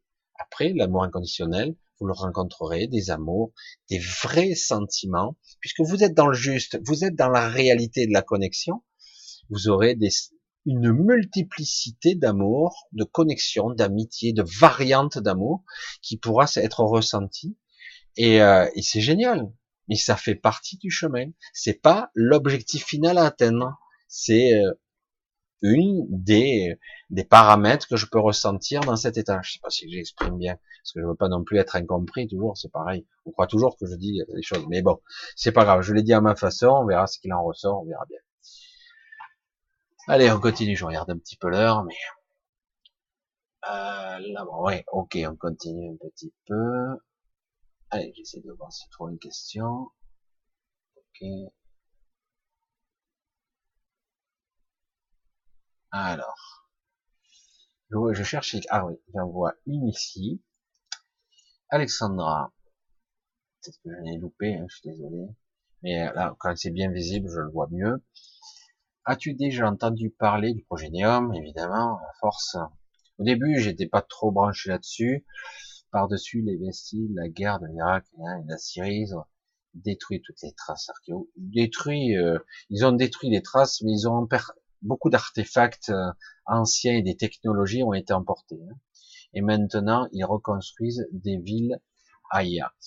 Euh, oui, le projet Neom est un projet totalement artificiel qui est sur dans la continuité de l'homme artificiel, du transhumanisme, du contrôle, du contrôle. On crée une ville automatique contrôlée par nuit. C'est pas encore au point, hein, mais d'ici une dizaine, une quinzaine d'années, 20 ans peut-être, dirigée par une IA qui se va s'améliorer et qui sera et on, bon, vous serez tous pucés, ce sera beau, quoi, c'est magnifique.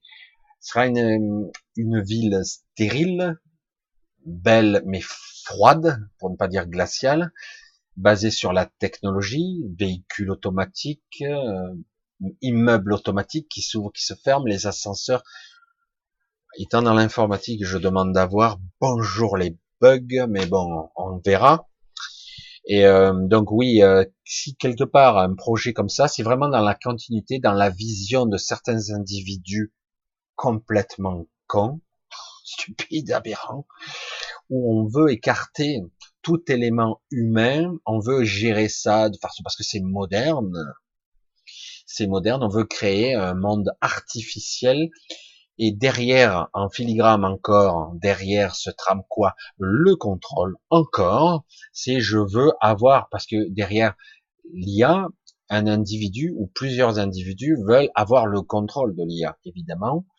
On verra s'ils continuent à la contrôler indéfiniment, mais bon. Et euh, ils veulent avoir le contrôle de l'IA parce que derrière ça, derrière le contrôle, c'est le pouvoir. Hein. J'ai une ville qui coûte des centaines de milliards, je sais pas combien avec un système qui va se propager. Le but étant de devenir une sorte de ville artificielle technologique, de modifier par transhumanisme les, individus qui veulent y rentrer, disons pucer, pour qu'ils soient identifiés par l'IA dès que tu y rentres. Bonjour, monsieur Rib, comment allez-vous? Ça fait flipper.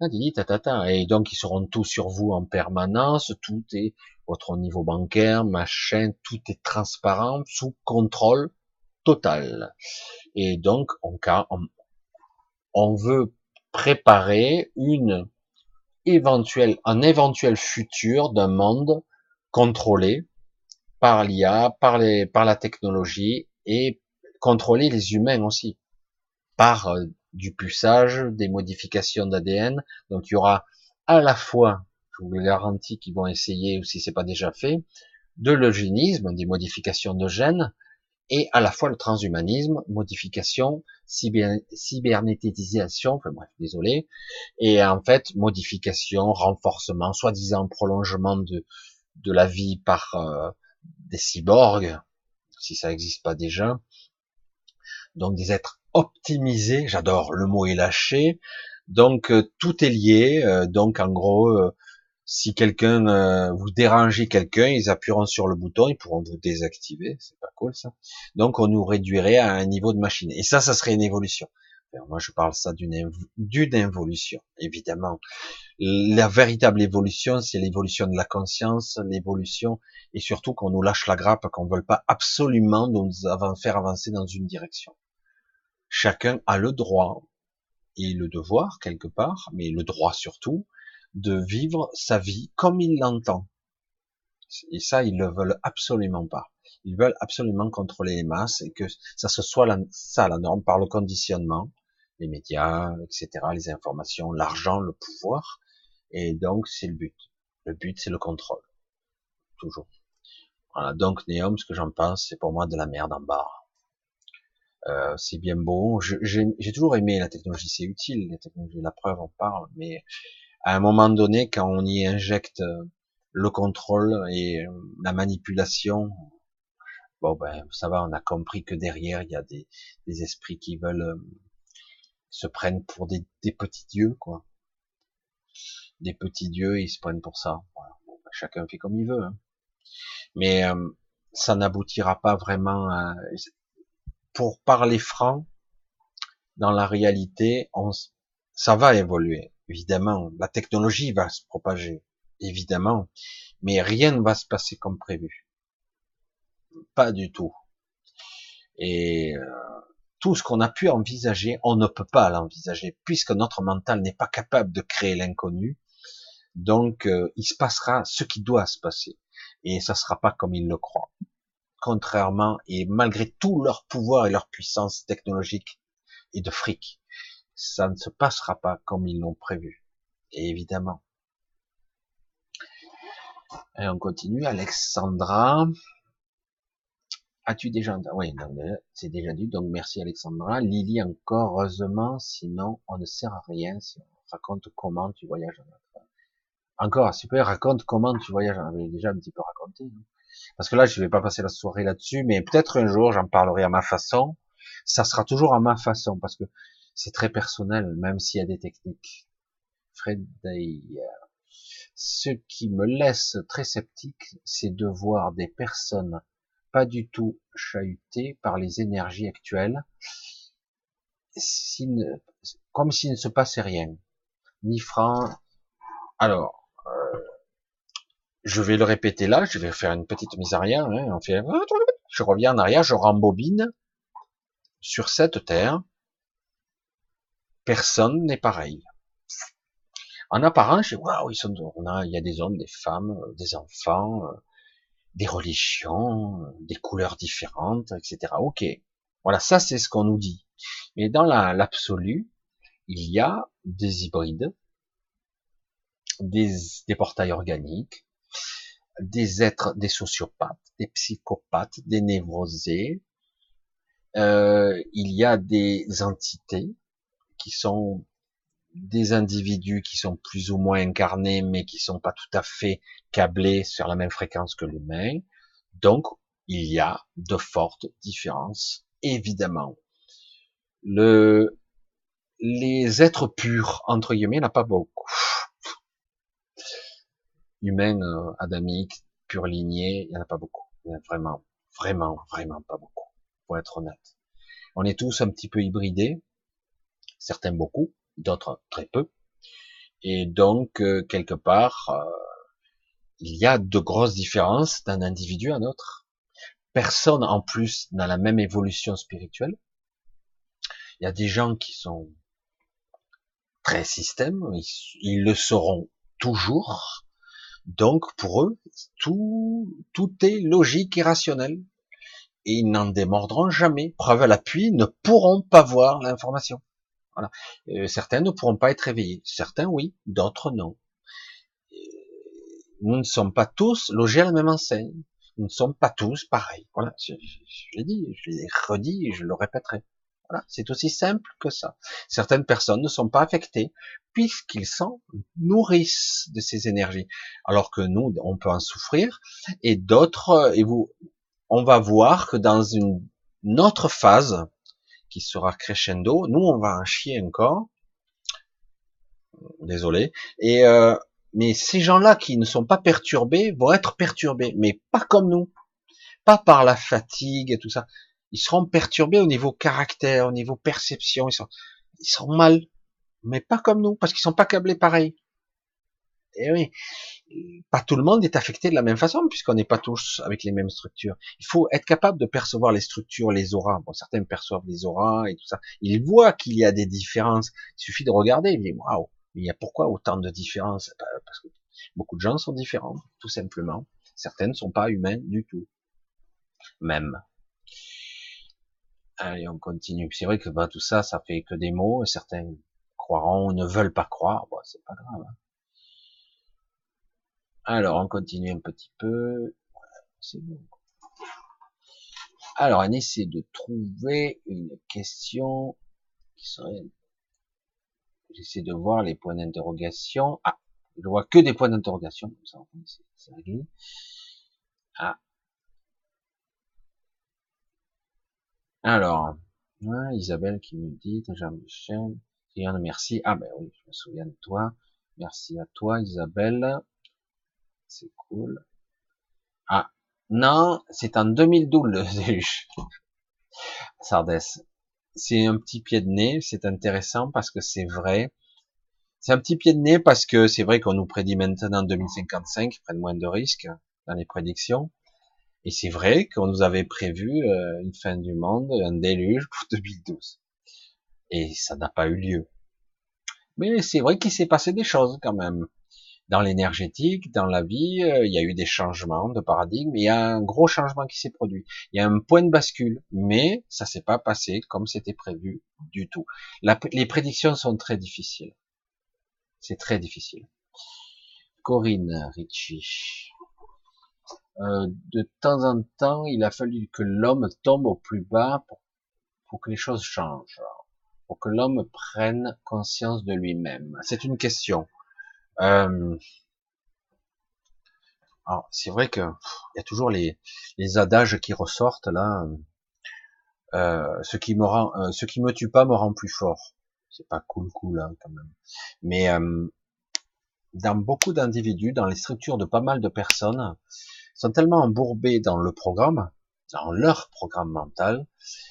Euh, il faut, comme je l'ai dit dans ma dans mon explication, comme je l'ai dit dans mon explication, euh, euh, à un moment donné, il faut être au bord du précipice, devant sa, sa, sa fin inéluctable ou la peur effroyable.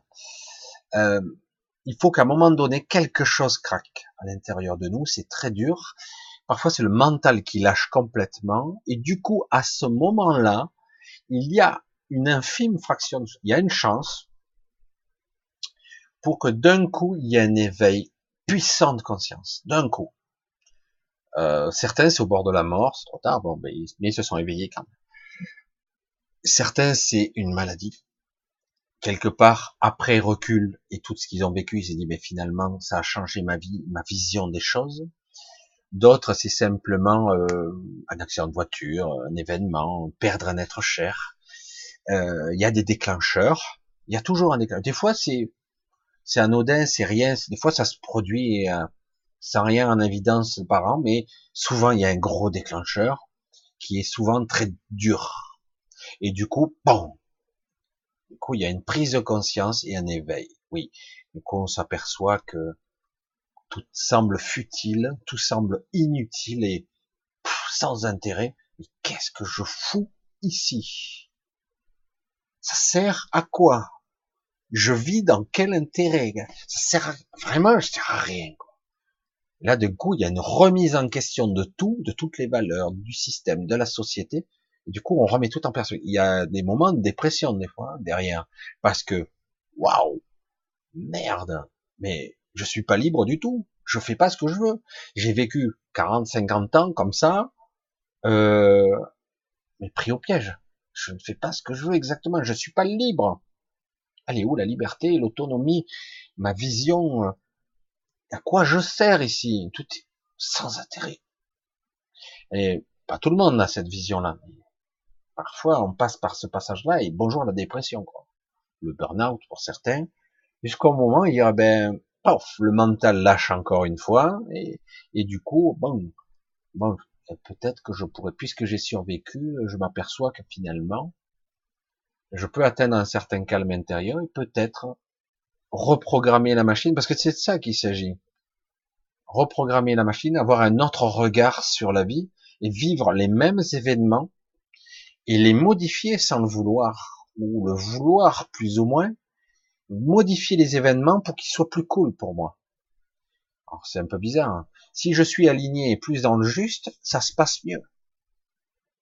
Ça se passe beaucoup mieux. Et pourtant, ma vie est la même les choses qui étaient sous tension, sous agressivité, sous colère, toujours sous-jacente, toujours prêt à péter, exploser, du coup, cette énergie, elle, elle, a été libérée. Du coup, il n'y a plus de colère, il n'y a plus de rage. Il y a simplement euh, toujours les mêmes événements, mais dénués de tension véritable. Du coup, ah, c'est plus intéressant. Peut-être que je peux apporter quelques modifications et même je peux me sortir de là et faire autre chose. Je ne suis plus attaché, pour ne pas dire enchaîné à cet événement. Je peux me libérer facilement puisque ça n'a plus d'utilité. Je n'ai ça n'a plus de prise sur moi. Et du coup, il y a hum, les vies comme ça qui changent. Beaucoup de vies comme ça qui changent. Allez, on continue un petit peu parce que c'est vrai que c'est intéressant, mais allez, on va essayer d'aborder, de répondre un peu à toutes les questions que l'homme prend conscience de lui-même, de lui-même et de ce qui l'entoure. Il prend conscience de ce qui est, de ce qui se passe. Il s'éveille. Il se, il voit en fait tous les mensonges aussi. Le monde tel qu'il est. Allez, on continue, on continue, on continue. Sardès, le déluge en 2012. Oui, c'était prévu. C'était prévu comme ça, le déluge, la fin du monde en 2012. Vous vous souvenez? Alors, on continue, on continue. J'essaie de trouver des questions. Oui, là, la plume, la plume. Voilà. À l'aéroport, au, à de Denver aux USA, il y a une capsule temporelle qui a été déposée en 1994. Et elle sera réouverte en 2094. Ah, sérieux? As-tu une info? Car Hollywood a fait un film. J'ai pas suivi. Ah non. Euh, je vois pas trop l'intérêt de ce genre de capsule, mais pourquoi pas, c'est amusant de mettre des souvenirs d'une autre époque, 100 ans après quand même. Vu qu'on en est loin, euh, ça n'a pas trop d'intérêt, mais ça sera peut-être intéressant pour le pour ceux qui seront à cette époque-là, qui auront traversé bien des crises et, euh, et qui, sont, qui seront peut-être dans une autre euh, d'ici là. Parce qu'en 2014, 94, waouh, je serai plus tout jeune, ou non plus d'ailleurs. Mais non, j'ai pas d'infos là-dessus. Mais je regarderai. Ça peut être amusant, c'est rigolo, mais voilà. La mort a changé ma vie. Alors, tu me poses une question. Vu que le taux du vibrateur augmente, la fréquence aussi, cela veut dire que ceux qui voyaient ou entendaient vont mieux entendre et voir. Hein, jusque là, c'est logique. Et que les autres vont commencer à voir et entendre.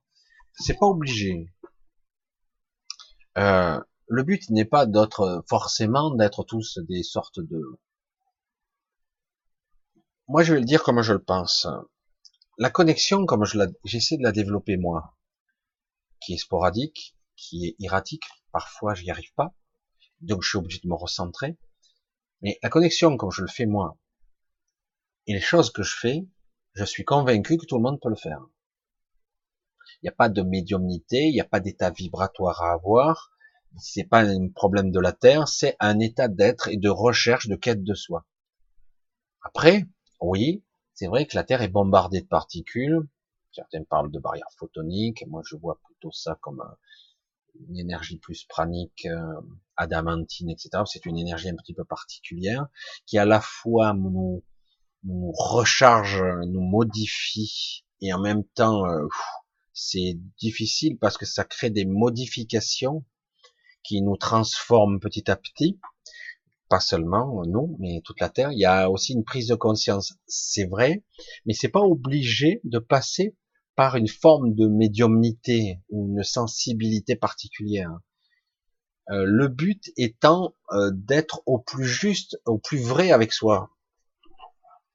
Donc, euh, certains, oui, vont commencer peut-être à entendre, ce qui est déjà le cas, vont être plus conscients en fait de ce qui se passe déjà. L'esprit rationnel, le mental traditionnel, a tendance à lisser les informations. Ce qui n'intéresse pas le mental et n'est pas traité, tout simplement. Et ça n'arrive même pas jusqu'à notre cerveau analytique qui encode les informations, y compris ce que je vois. Je peux voir des trucs, si mon cerveau ne veut pas encoder l'information, eh ben, ça sera pas retranscrit, pas traduit, je ne verrai pas l'objet, la chose, l'être qui se trouve là parce que ma vision sera restreinte. Je parle même pas du spectre lumineux, je parle d'information. Euh, je ne vois pas directement. Ma vision est derrière, en fait. Elle est même pas par mes yeux. Mes yeux sont les capteurs. Ils captent la lumière, le machin, ça devient de l'information, des signaux électriques, c'est traduit, interprété, et après, selon mon mental, je vais interpréter ce que j'ai vu. Mais en réalité, mon mental peut trier l'information, malgré au bon gré, mais il trie l'information. Euh, du coup, ben, parce que c'est plus facile, parce qu'en conscience, je ne peux pas traiter toute information.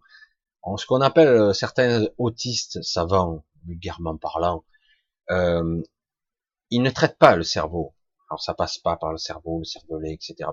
L'information, du coup, il y a des milliards d'informations qui rentrent par le circuit auditif et visuel, donc les deux.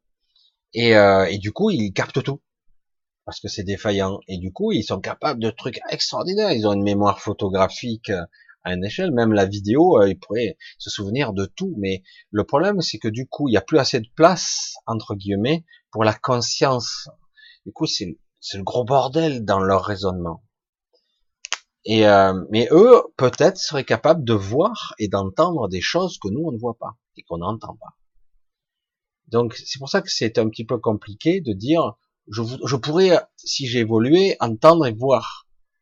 Je vais, le but est de voir et d'entendre en conscience ce que je désire voir. ce qui est important de voir pour moi, pas de tout voir, parce que c'est le bordel. C'est, c'est pas bon du tout.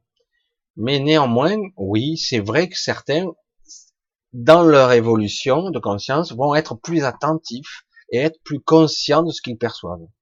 Tout simplement.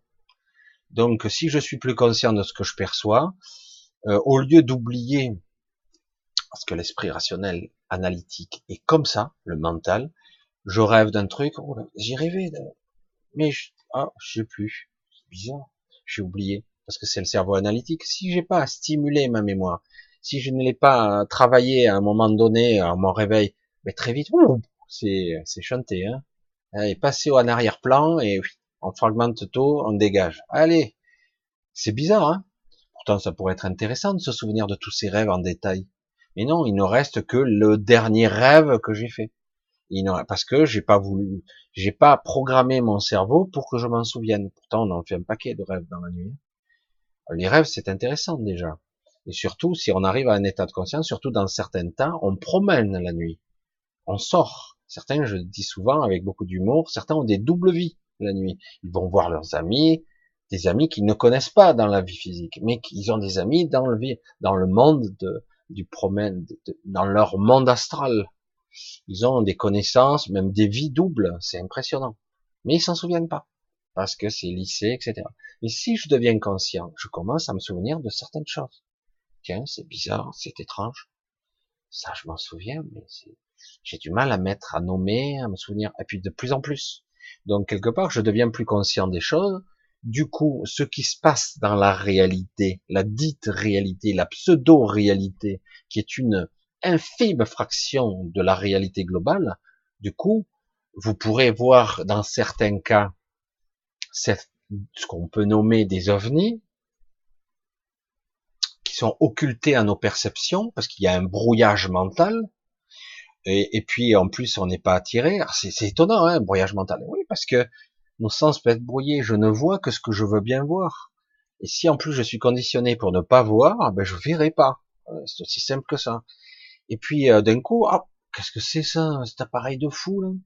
C'est pas du tout une soucoupe volante, ça ressemble à un tas d'objets. Moi j'ai vu des objets qui sont impressionnants, pas du tout euh, aérodynamique, qu'on pourrait le croire, parce qu'une soucoupe c'est superbe, filer un cigare, etc. Et là, on a des objets des fois qui sont pas du tout aérodynamiques, des trucs énormes. Et qu'est-ce que c'est ce truc, quoi?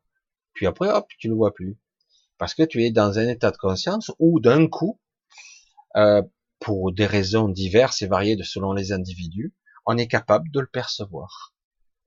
Et euh, parce que d'un coup, on n'est plus brouillé, on est en conscience et on a une, parce que c'est euh, c'est étrange hein, la perception de la réalité. Parce que se dit mais on peut pas me cacher une photo, c'est une photo. Désolé de vous le dire. C'est pour ça quand on parlait plus haut du projet Bluebeam, il y en a d'autres. Hein. Euh, il y en a d'autres de projets de, de, contrôle de masse.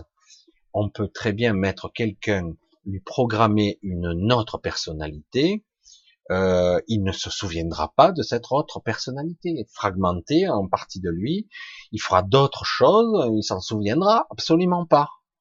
De la même façon, je peux ne pas voir, si on me programme simplement de façon dingue à ne pas voir la lumière rouge ou la, la couleur rouge, pardon, euh, simplement, eh je ne verrai pas le rouge. C'est bizarre, c'est quoi ce bug mental On passera en psychiatrie, en hypnose, et certains m'auront tellement programmé profondément, je ne verrai pas le rouge. Je verrai toutes les autres couleurs, mais pas le rouge.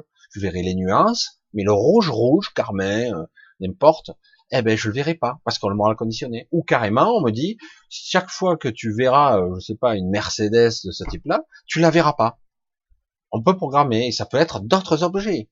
Et du coup, on ne la voit pas, on ne l'entend pas, on ne la perçoit pas, parce que le mental peut être programmé comme une machine. Et c'est pour ça que je dis, faites attention à la réalité, parce que la réalité qui se superpose à vos sens n'est pas la réalité complète. En tout cas, elle est incomplète, elle est distordue, et parfois même elle est modifiée. Et euh, parce que on est des moutons, on est le troupeau, on est contrôlé, et ça n'arrête pas. Mais c'est vrai que beaucoup de personnes commencent à se réveiller, voir des choses. certains, ils le disent pas, ils disent, putain, je suis marteau, quoi. Tiens, je vais te donner un petit peu de tranxène ou des neuroleptiques divers, un psychotrope. parce que vous avez des alus, monsieur. Et du coup, tu vois plus après, hein, c'est clair. Certains fument, d'autres se droguent, d'autres boivent de l'alcool, et puis du coup, ça chante. Euh, parce que ce sont des états de conscience qui nous permettent d'accéder à des informations en conscience, de voir d'un coup, mais pourquoi je le voyais pas avant? C'est bizarre quand même. C'était toujours là, mais je le voyais pas. C'est étrange. Hein. Et c'est pour ça que c'est très intéressant. Alors, il n'y a pas de règle absolue. Un éveil de conscience, il faut pas viser forcément le voir, le croire au niveau des perceptions, mais déjà un état de conscience et voir ce qui se passera pour vous, parce que chacun est unique. Certains ont même pourraient développer des capacités psychotroniques, de contrôle de technologie. Certains ont intuitivement le pouvoir de modifier ou d'altérer la technologie. On en parle très peu de ce genre de dons. Je ne me rappelle plus comment ça s'appelle. Il y a des gens qui peuvent presque comprendre la technologie et pénétrer par son esprit, comprendre, comme s'ils avaient une structure plus, pas mathématique, mais logique, rationnelle, mais très très étrange. D'autres ont des capacités plus, on va dire, télékinésiques, euh, métakinésiques, donc télépathes, etc. Euh, plus des empathes aussi, euh, qui ressentent les, choses des autres, mais empathes, télépathes, un peu entre les deux parfois. Donc ça dépend. Qu'est-ce qui va s'éveiller ou pas? Ou est-ce que c'est simplement on peut éveiller aussi une prise de conscience, peut éveiller un niveau de conscience avec la mémoire qui va avec? Du coup, j'accède, j'accède à des connaissances que j'avais, que j'ai, euh, c'est étonnant. Je, je les avais en moi, mais j'y avais pas accès. Parce que le mental, c'est pas seulement là, je le répète, c'est pas physiquement que là. C'est énorme le mental, etc., etc., etc. Et du coup, bon, euh, oui, il y a des modifications vibratoires, il y a un niveau énergétique qui est très différent. Euh, beaucoup d'hybrides dont nous faisons beaucoup partie euh, souffrent parce que quelque part nous sommes des hybrides, donc nous avons des corps en infime pourcentage qui sont hybridés reptiliens. Certains n'aiment pas ça du tout, le savoir, mais bon, ça ne change pas les sens qui sont à l'intérieur de nous. Certains sont très hybridés, d'autres pas beaucoup, commencent à être physiquement différents. Euh, et, et d'autres, euh, je parle de reptiliens, justement du stade d'Enki et compagnie, hein, euh, pas de certains reptiliens qui vivent sur cette terre, qui sont d'une autre espèce, qui sont des terrestres en fait, qui vivent sur terre. C'est autre chose, c'est encore différent. Et euh, donc c'est pour ça que c'est très compliqué. Et du coup, mais certains individus ne pourront plus se maintenir parce que justement, quand la fréquence vibratoire de la Terre et ce bombardement permanent malgré les chemtrails d'énergie qu'on subira, l'essence, l'âme, l'être qui est incarné, qui habite le corps en question, ne pourra plus supporter ça. Alors que nous, c'est juste physiquement, c'est biologiquement parlant qu'on a du mal. Mais euh, au niveau de notre essence et de notre esprit, il n'y a pas de problème. On peut s'éveiller quand même. On est perturbé par les perturbations du corps, mais on peut recentrer, on peut développer ses aptitudes. Il n'y a pas de problème. Et même mieux, on va s'adapter à un moment donné. Alors que ça va aller vers le pire. À un moment donné, on va arriver à un niveau. C'est pour ça que les 5G et tout ça sont prévus pour nous, nous maintenir en basse vibration et même de créer une grille qui nous empêchera de sortir. La 5G. Et c'est une grille euh, très puissante, hein, à une très haute fréquence. Et ça va d'ailleurs s'optimiser encore. Voilà, on continue un petit peu. Alors, G-Line, Michel, s'il te plaît, comment expliquer à ceux qui dorment encore que nous sommes énergie, que nous vibrons avec la Terre en, termes simples? Il faut rester pragmatique. Pour les gens qui sont sceptiques, il faut pas les parler en termes d'énergie, il faut parler en termes de science, tout simplement. Qu'est-ce que la matière? Dire voilà, tu veux te renseigner, qu'est-ce que la matière? La matière, atome, molécule, énergie, qu'est-ce qui fait qu'une force euh, existe, etc. Les forces fondamentales de l'univers, est-ce que ça t'a entendu parler L'interaction faible, l'interaction forte, la gravité, l'électromagnétisme, ça, c'est, ce sont les sciences qui l'expliquent. Il y en a d'autres. Hein. Il y a aussi une, une force qui est fondamentale, c'est la conscience. Mais on l'a pas mis là-dedans, c'est pas scientifique. Mais bon, même si on se base là-dessus, uniquement sur la science, on va se dire, mais tout n'est qu'énergie. Qu'est-ce que je fais quand je mange? Je casse des molécules, je, je récupère des molécules, ta ta ta ta ta ta. Mais c'est quoi en fait? Je prends quoi? J'ai besoin de quoi? Ah, mais de protéines, de lipides, de glucides, etc. pour mon cerveau, pour mes muscles, etc. Pour recréer des tissus, euh, des oligo-éléments, euh, des toutes sortes d'éléments que je prends. Oui, mais au niveau moléculaire, c'est quoi? Ben justement, ce sont des molécules, des particules. Il n'y a pas de différence. Si on arrive au niveau moléculaire, atomique, subatomique, il n'y a pas de différence fondamentalement entre les briques qui me constituent moi et le mur que je vois en face de moi. Il n'y a pas de différence fondamentale. C'est juste l'assemblage qui est un petit peu différent et la conscience qui l'habite. Du coup, c'est du jour on a une perception qui était un peu bizarre. Mais si, pourtant, je suis fait de matière et d'énergie. Et si on va dans l'infiniment petit, on s'aperçoit que c'est plus fait de vide de force, de force magnétique, de force, euh, de force électromagnétique, d'interaction, etc. C'est fait que de ça, parce qu'en réalité, il n'y a que du vide, autrement. Si on regarde à l'infiniment petit, c'est énorme, il n'y a que du vide. Et pourtant, j'ai l'illusion que c'est plein. Quand, je sais plus, hein, je connais pas les, chiffres exacts, mais si on prenait un centimètre cube de matière, si elle était hypothétiquement pleine, ça pèserait des millions de tonnes ou des milliards de tonnes, je sais pas. Je vais pas dire n'importe quoi, mais c'est pour dire que la densité, si au niveau moléculaire c'était serré, c'était plein, ce qui est une impossibilité, mais bon, c'était plein, vraiment, euh, ça s'enfoncerait jusqu'au centre de la Terre, quoi. Hein, tellement ça serait lourd et très dense, quoi. Et euh, c'est pour ça qu'on a du mal à imaginer la matière. Déjà, il faut l'expliquer au niveau physique. Et je dis, et après on lui dit, mais c'est dingue. Chaque molécule est composée d'électrons. Électrons avec une polarité négative. Bon, je suis pas un spécialiste, mais un électron est négatif. Mais si on rentre dans un électron. D'habitude, dans les accélérateurs de particules, ça aussi c'est du scientifique. On casse, on trouve un proton, des quarks, euh, des tachyons, euh, le boson de Higgs. On trouve des particules de plus en plus petites en cassant les, les, les atomes dans les accélérateurs de particules.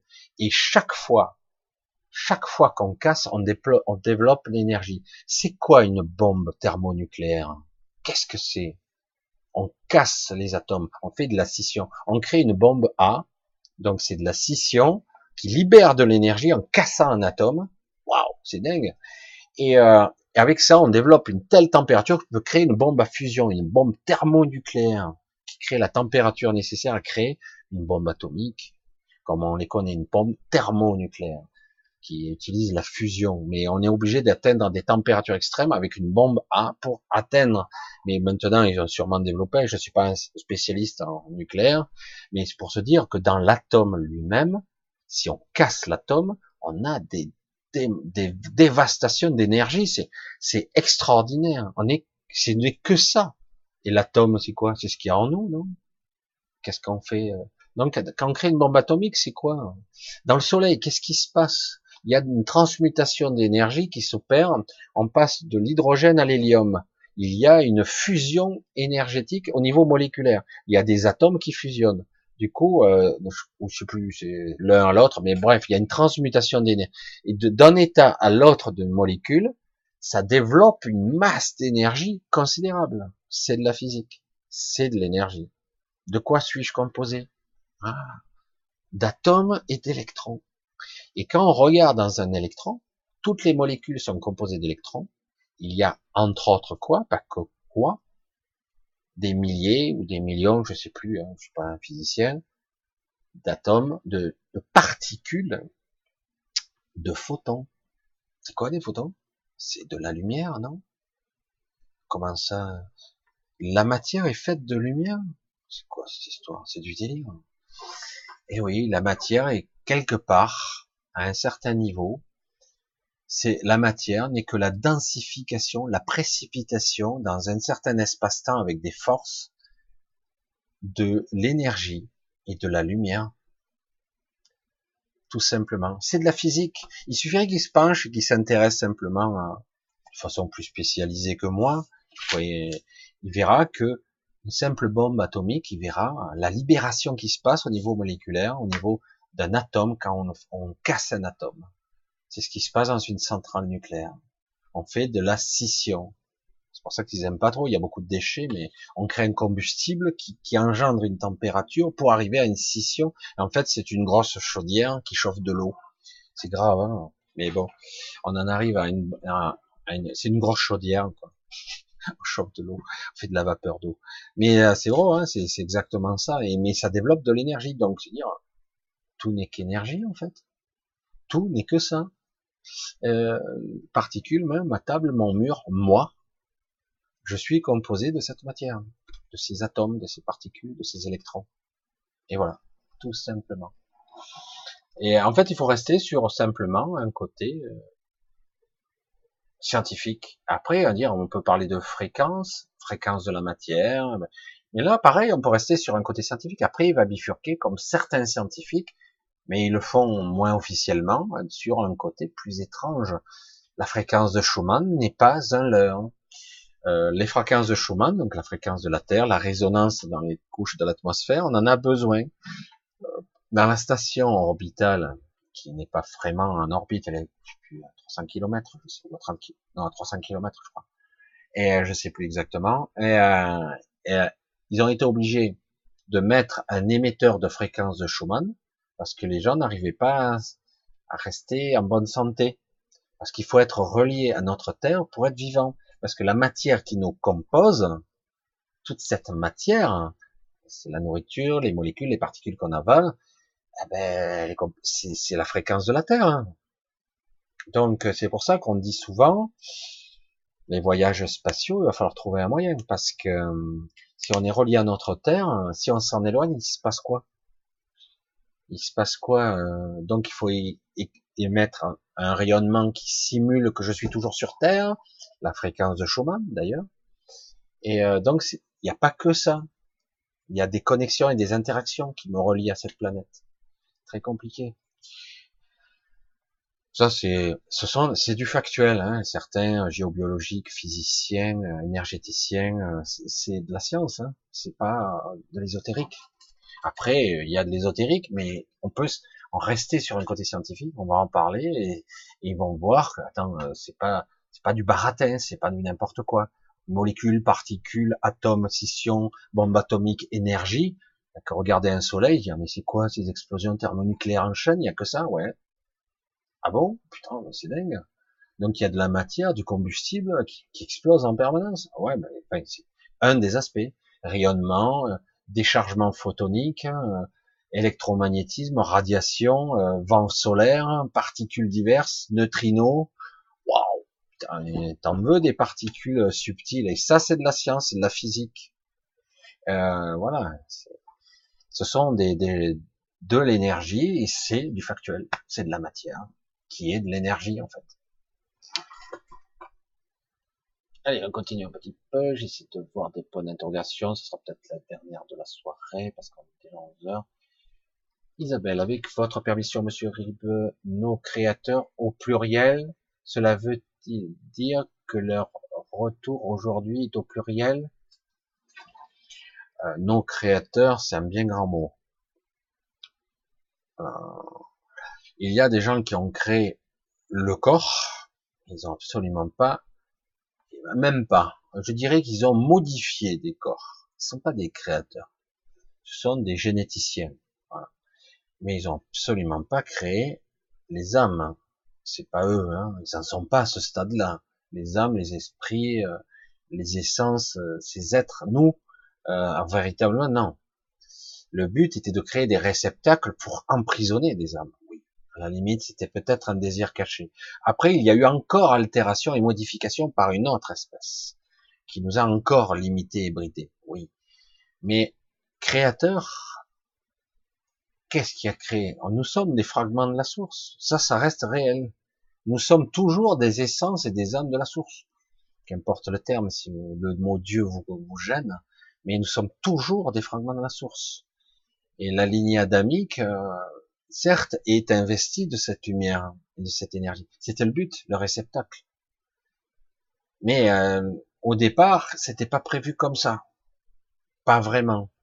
Alors oui, sont, il y a quelques factions qui sont de retour, mais ça se passe pas comme prévu.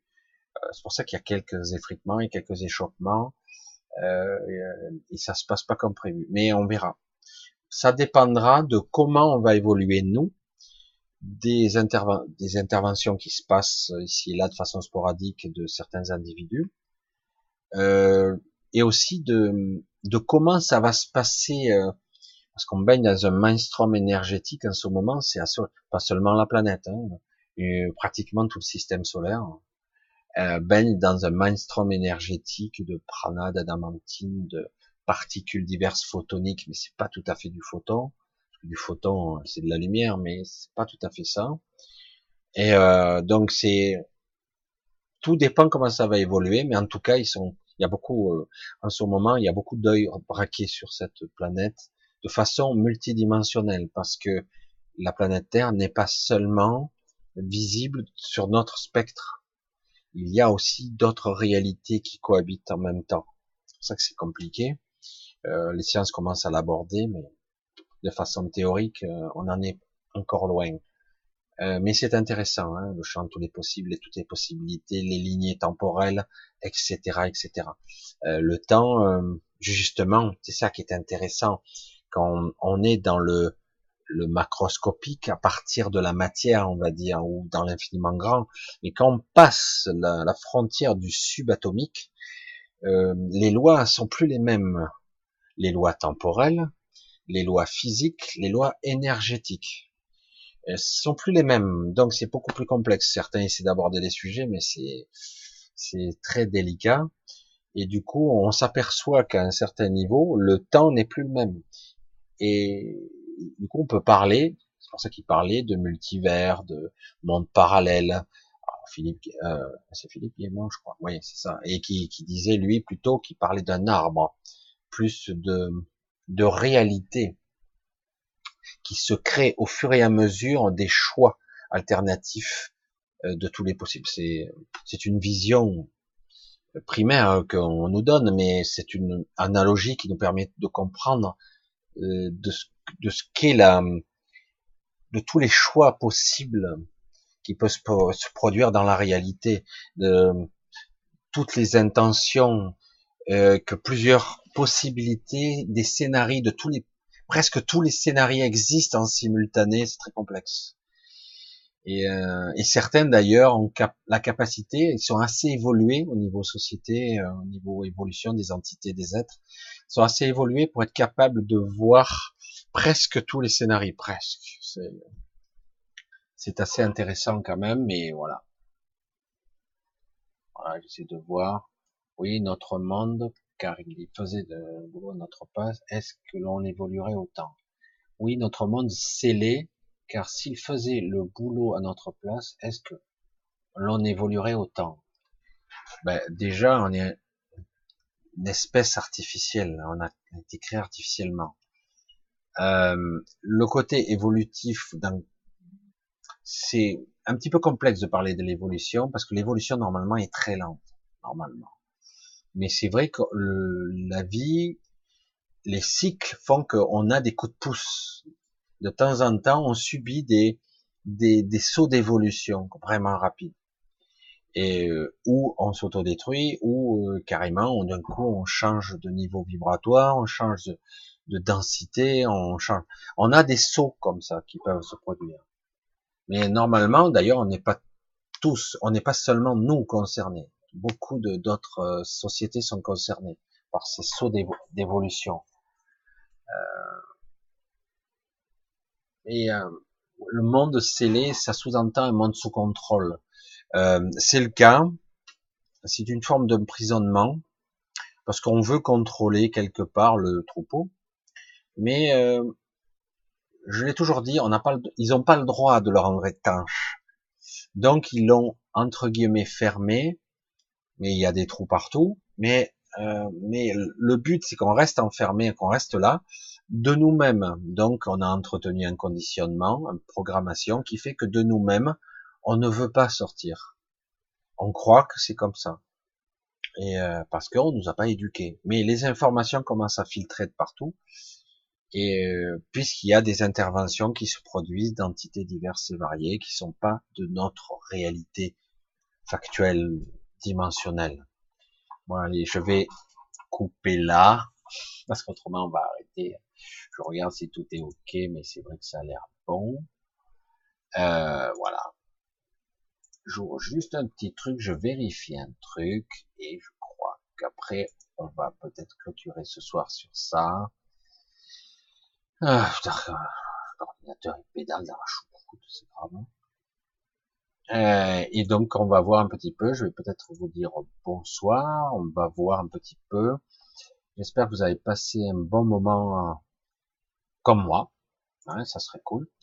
Et, euh, du coup, euh, j'espère que j'ai répondu un petit peu à vos questions. Je voulais remercier pas mal d'entre vous, c'est vraiment génial. Vous me soutenez, c'est extra. Donc c'est vraiment super. Je voulais vraiment vous remercier. Euh, certains me soutiennent même euh, un petit peu financièrement. C'est ici, comme vous pouvez, etc. C'est vraiment extra. Je n'oblige personne. Il n'y a pas d'obligation. Certains ont fait des, je fais de plus en plus en plus d'entretiens. Je, je, suis très occupé en ce moment. Et euh, donc, je voulais vous remercier. Euh, J'apprécie euh, de plus en plus la diversité. Je rencontre toutes sortes de personnes parce que certains veulent me voir, etc. Mais c'est vrai que je suis un peu occupé, je cours un peu dans tous les sens. Mais vraiment, je vous remercie je, de votre confiance, de, votre soutien, c'est énorme. Euh, des fois, je réponds pas toujours aussi vite que je pourrais parce qu'il y a des messages partout. Euh, j'ai quelques personnes que j'ai pris du retard. Il faut que je, je j'espère qu'ils vont m'excuser. En tout cas, et quoi qu'il en soit, je vous remercie. Je vous fais euh, de gros de gros bisous. Coucou Eda, je viens de te voir. Je sais pas si coucou. Et euh, je vous dis à très bientôt. Euh, si tout va bien, ben, samedi prochain, on verra un petit peu où on en est et euh, s'il y a de nouvelles énergies, etc. Puisqu'on devrait rentrer un petit peu plus dans le dur de la rentrée. Donc on va voir un petit peu ce qui se profile. Parce que le but n'est pas non plus d'être angoissé, inquiet et de stresser pour ça. Pour avancer jour après jour, faire ce qu'on a à faire, ne pas s'empêcher de vivre et d'exister, ne pas être bloqué par la peur justement. Donc on doit continuer tout simplement notre vie et euh, voilà et faire au mieux, d'être le plus conscient possible. Voilà. Allez, je vous fais de gros bisous. Je vous dis à très bientôt, probablement à samedi prochain. Et voilà. Bye bye, je vous dis. Et vous dis à bientôt. J'insiste. À plus. Ciao.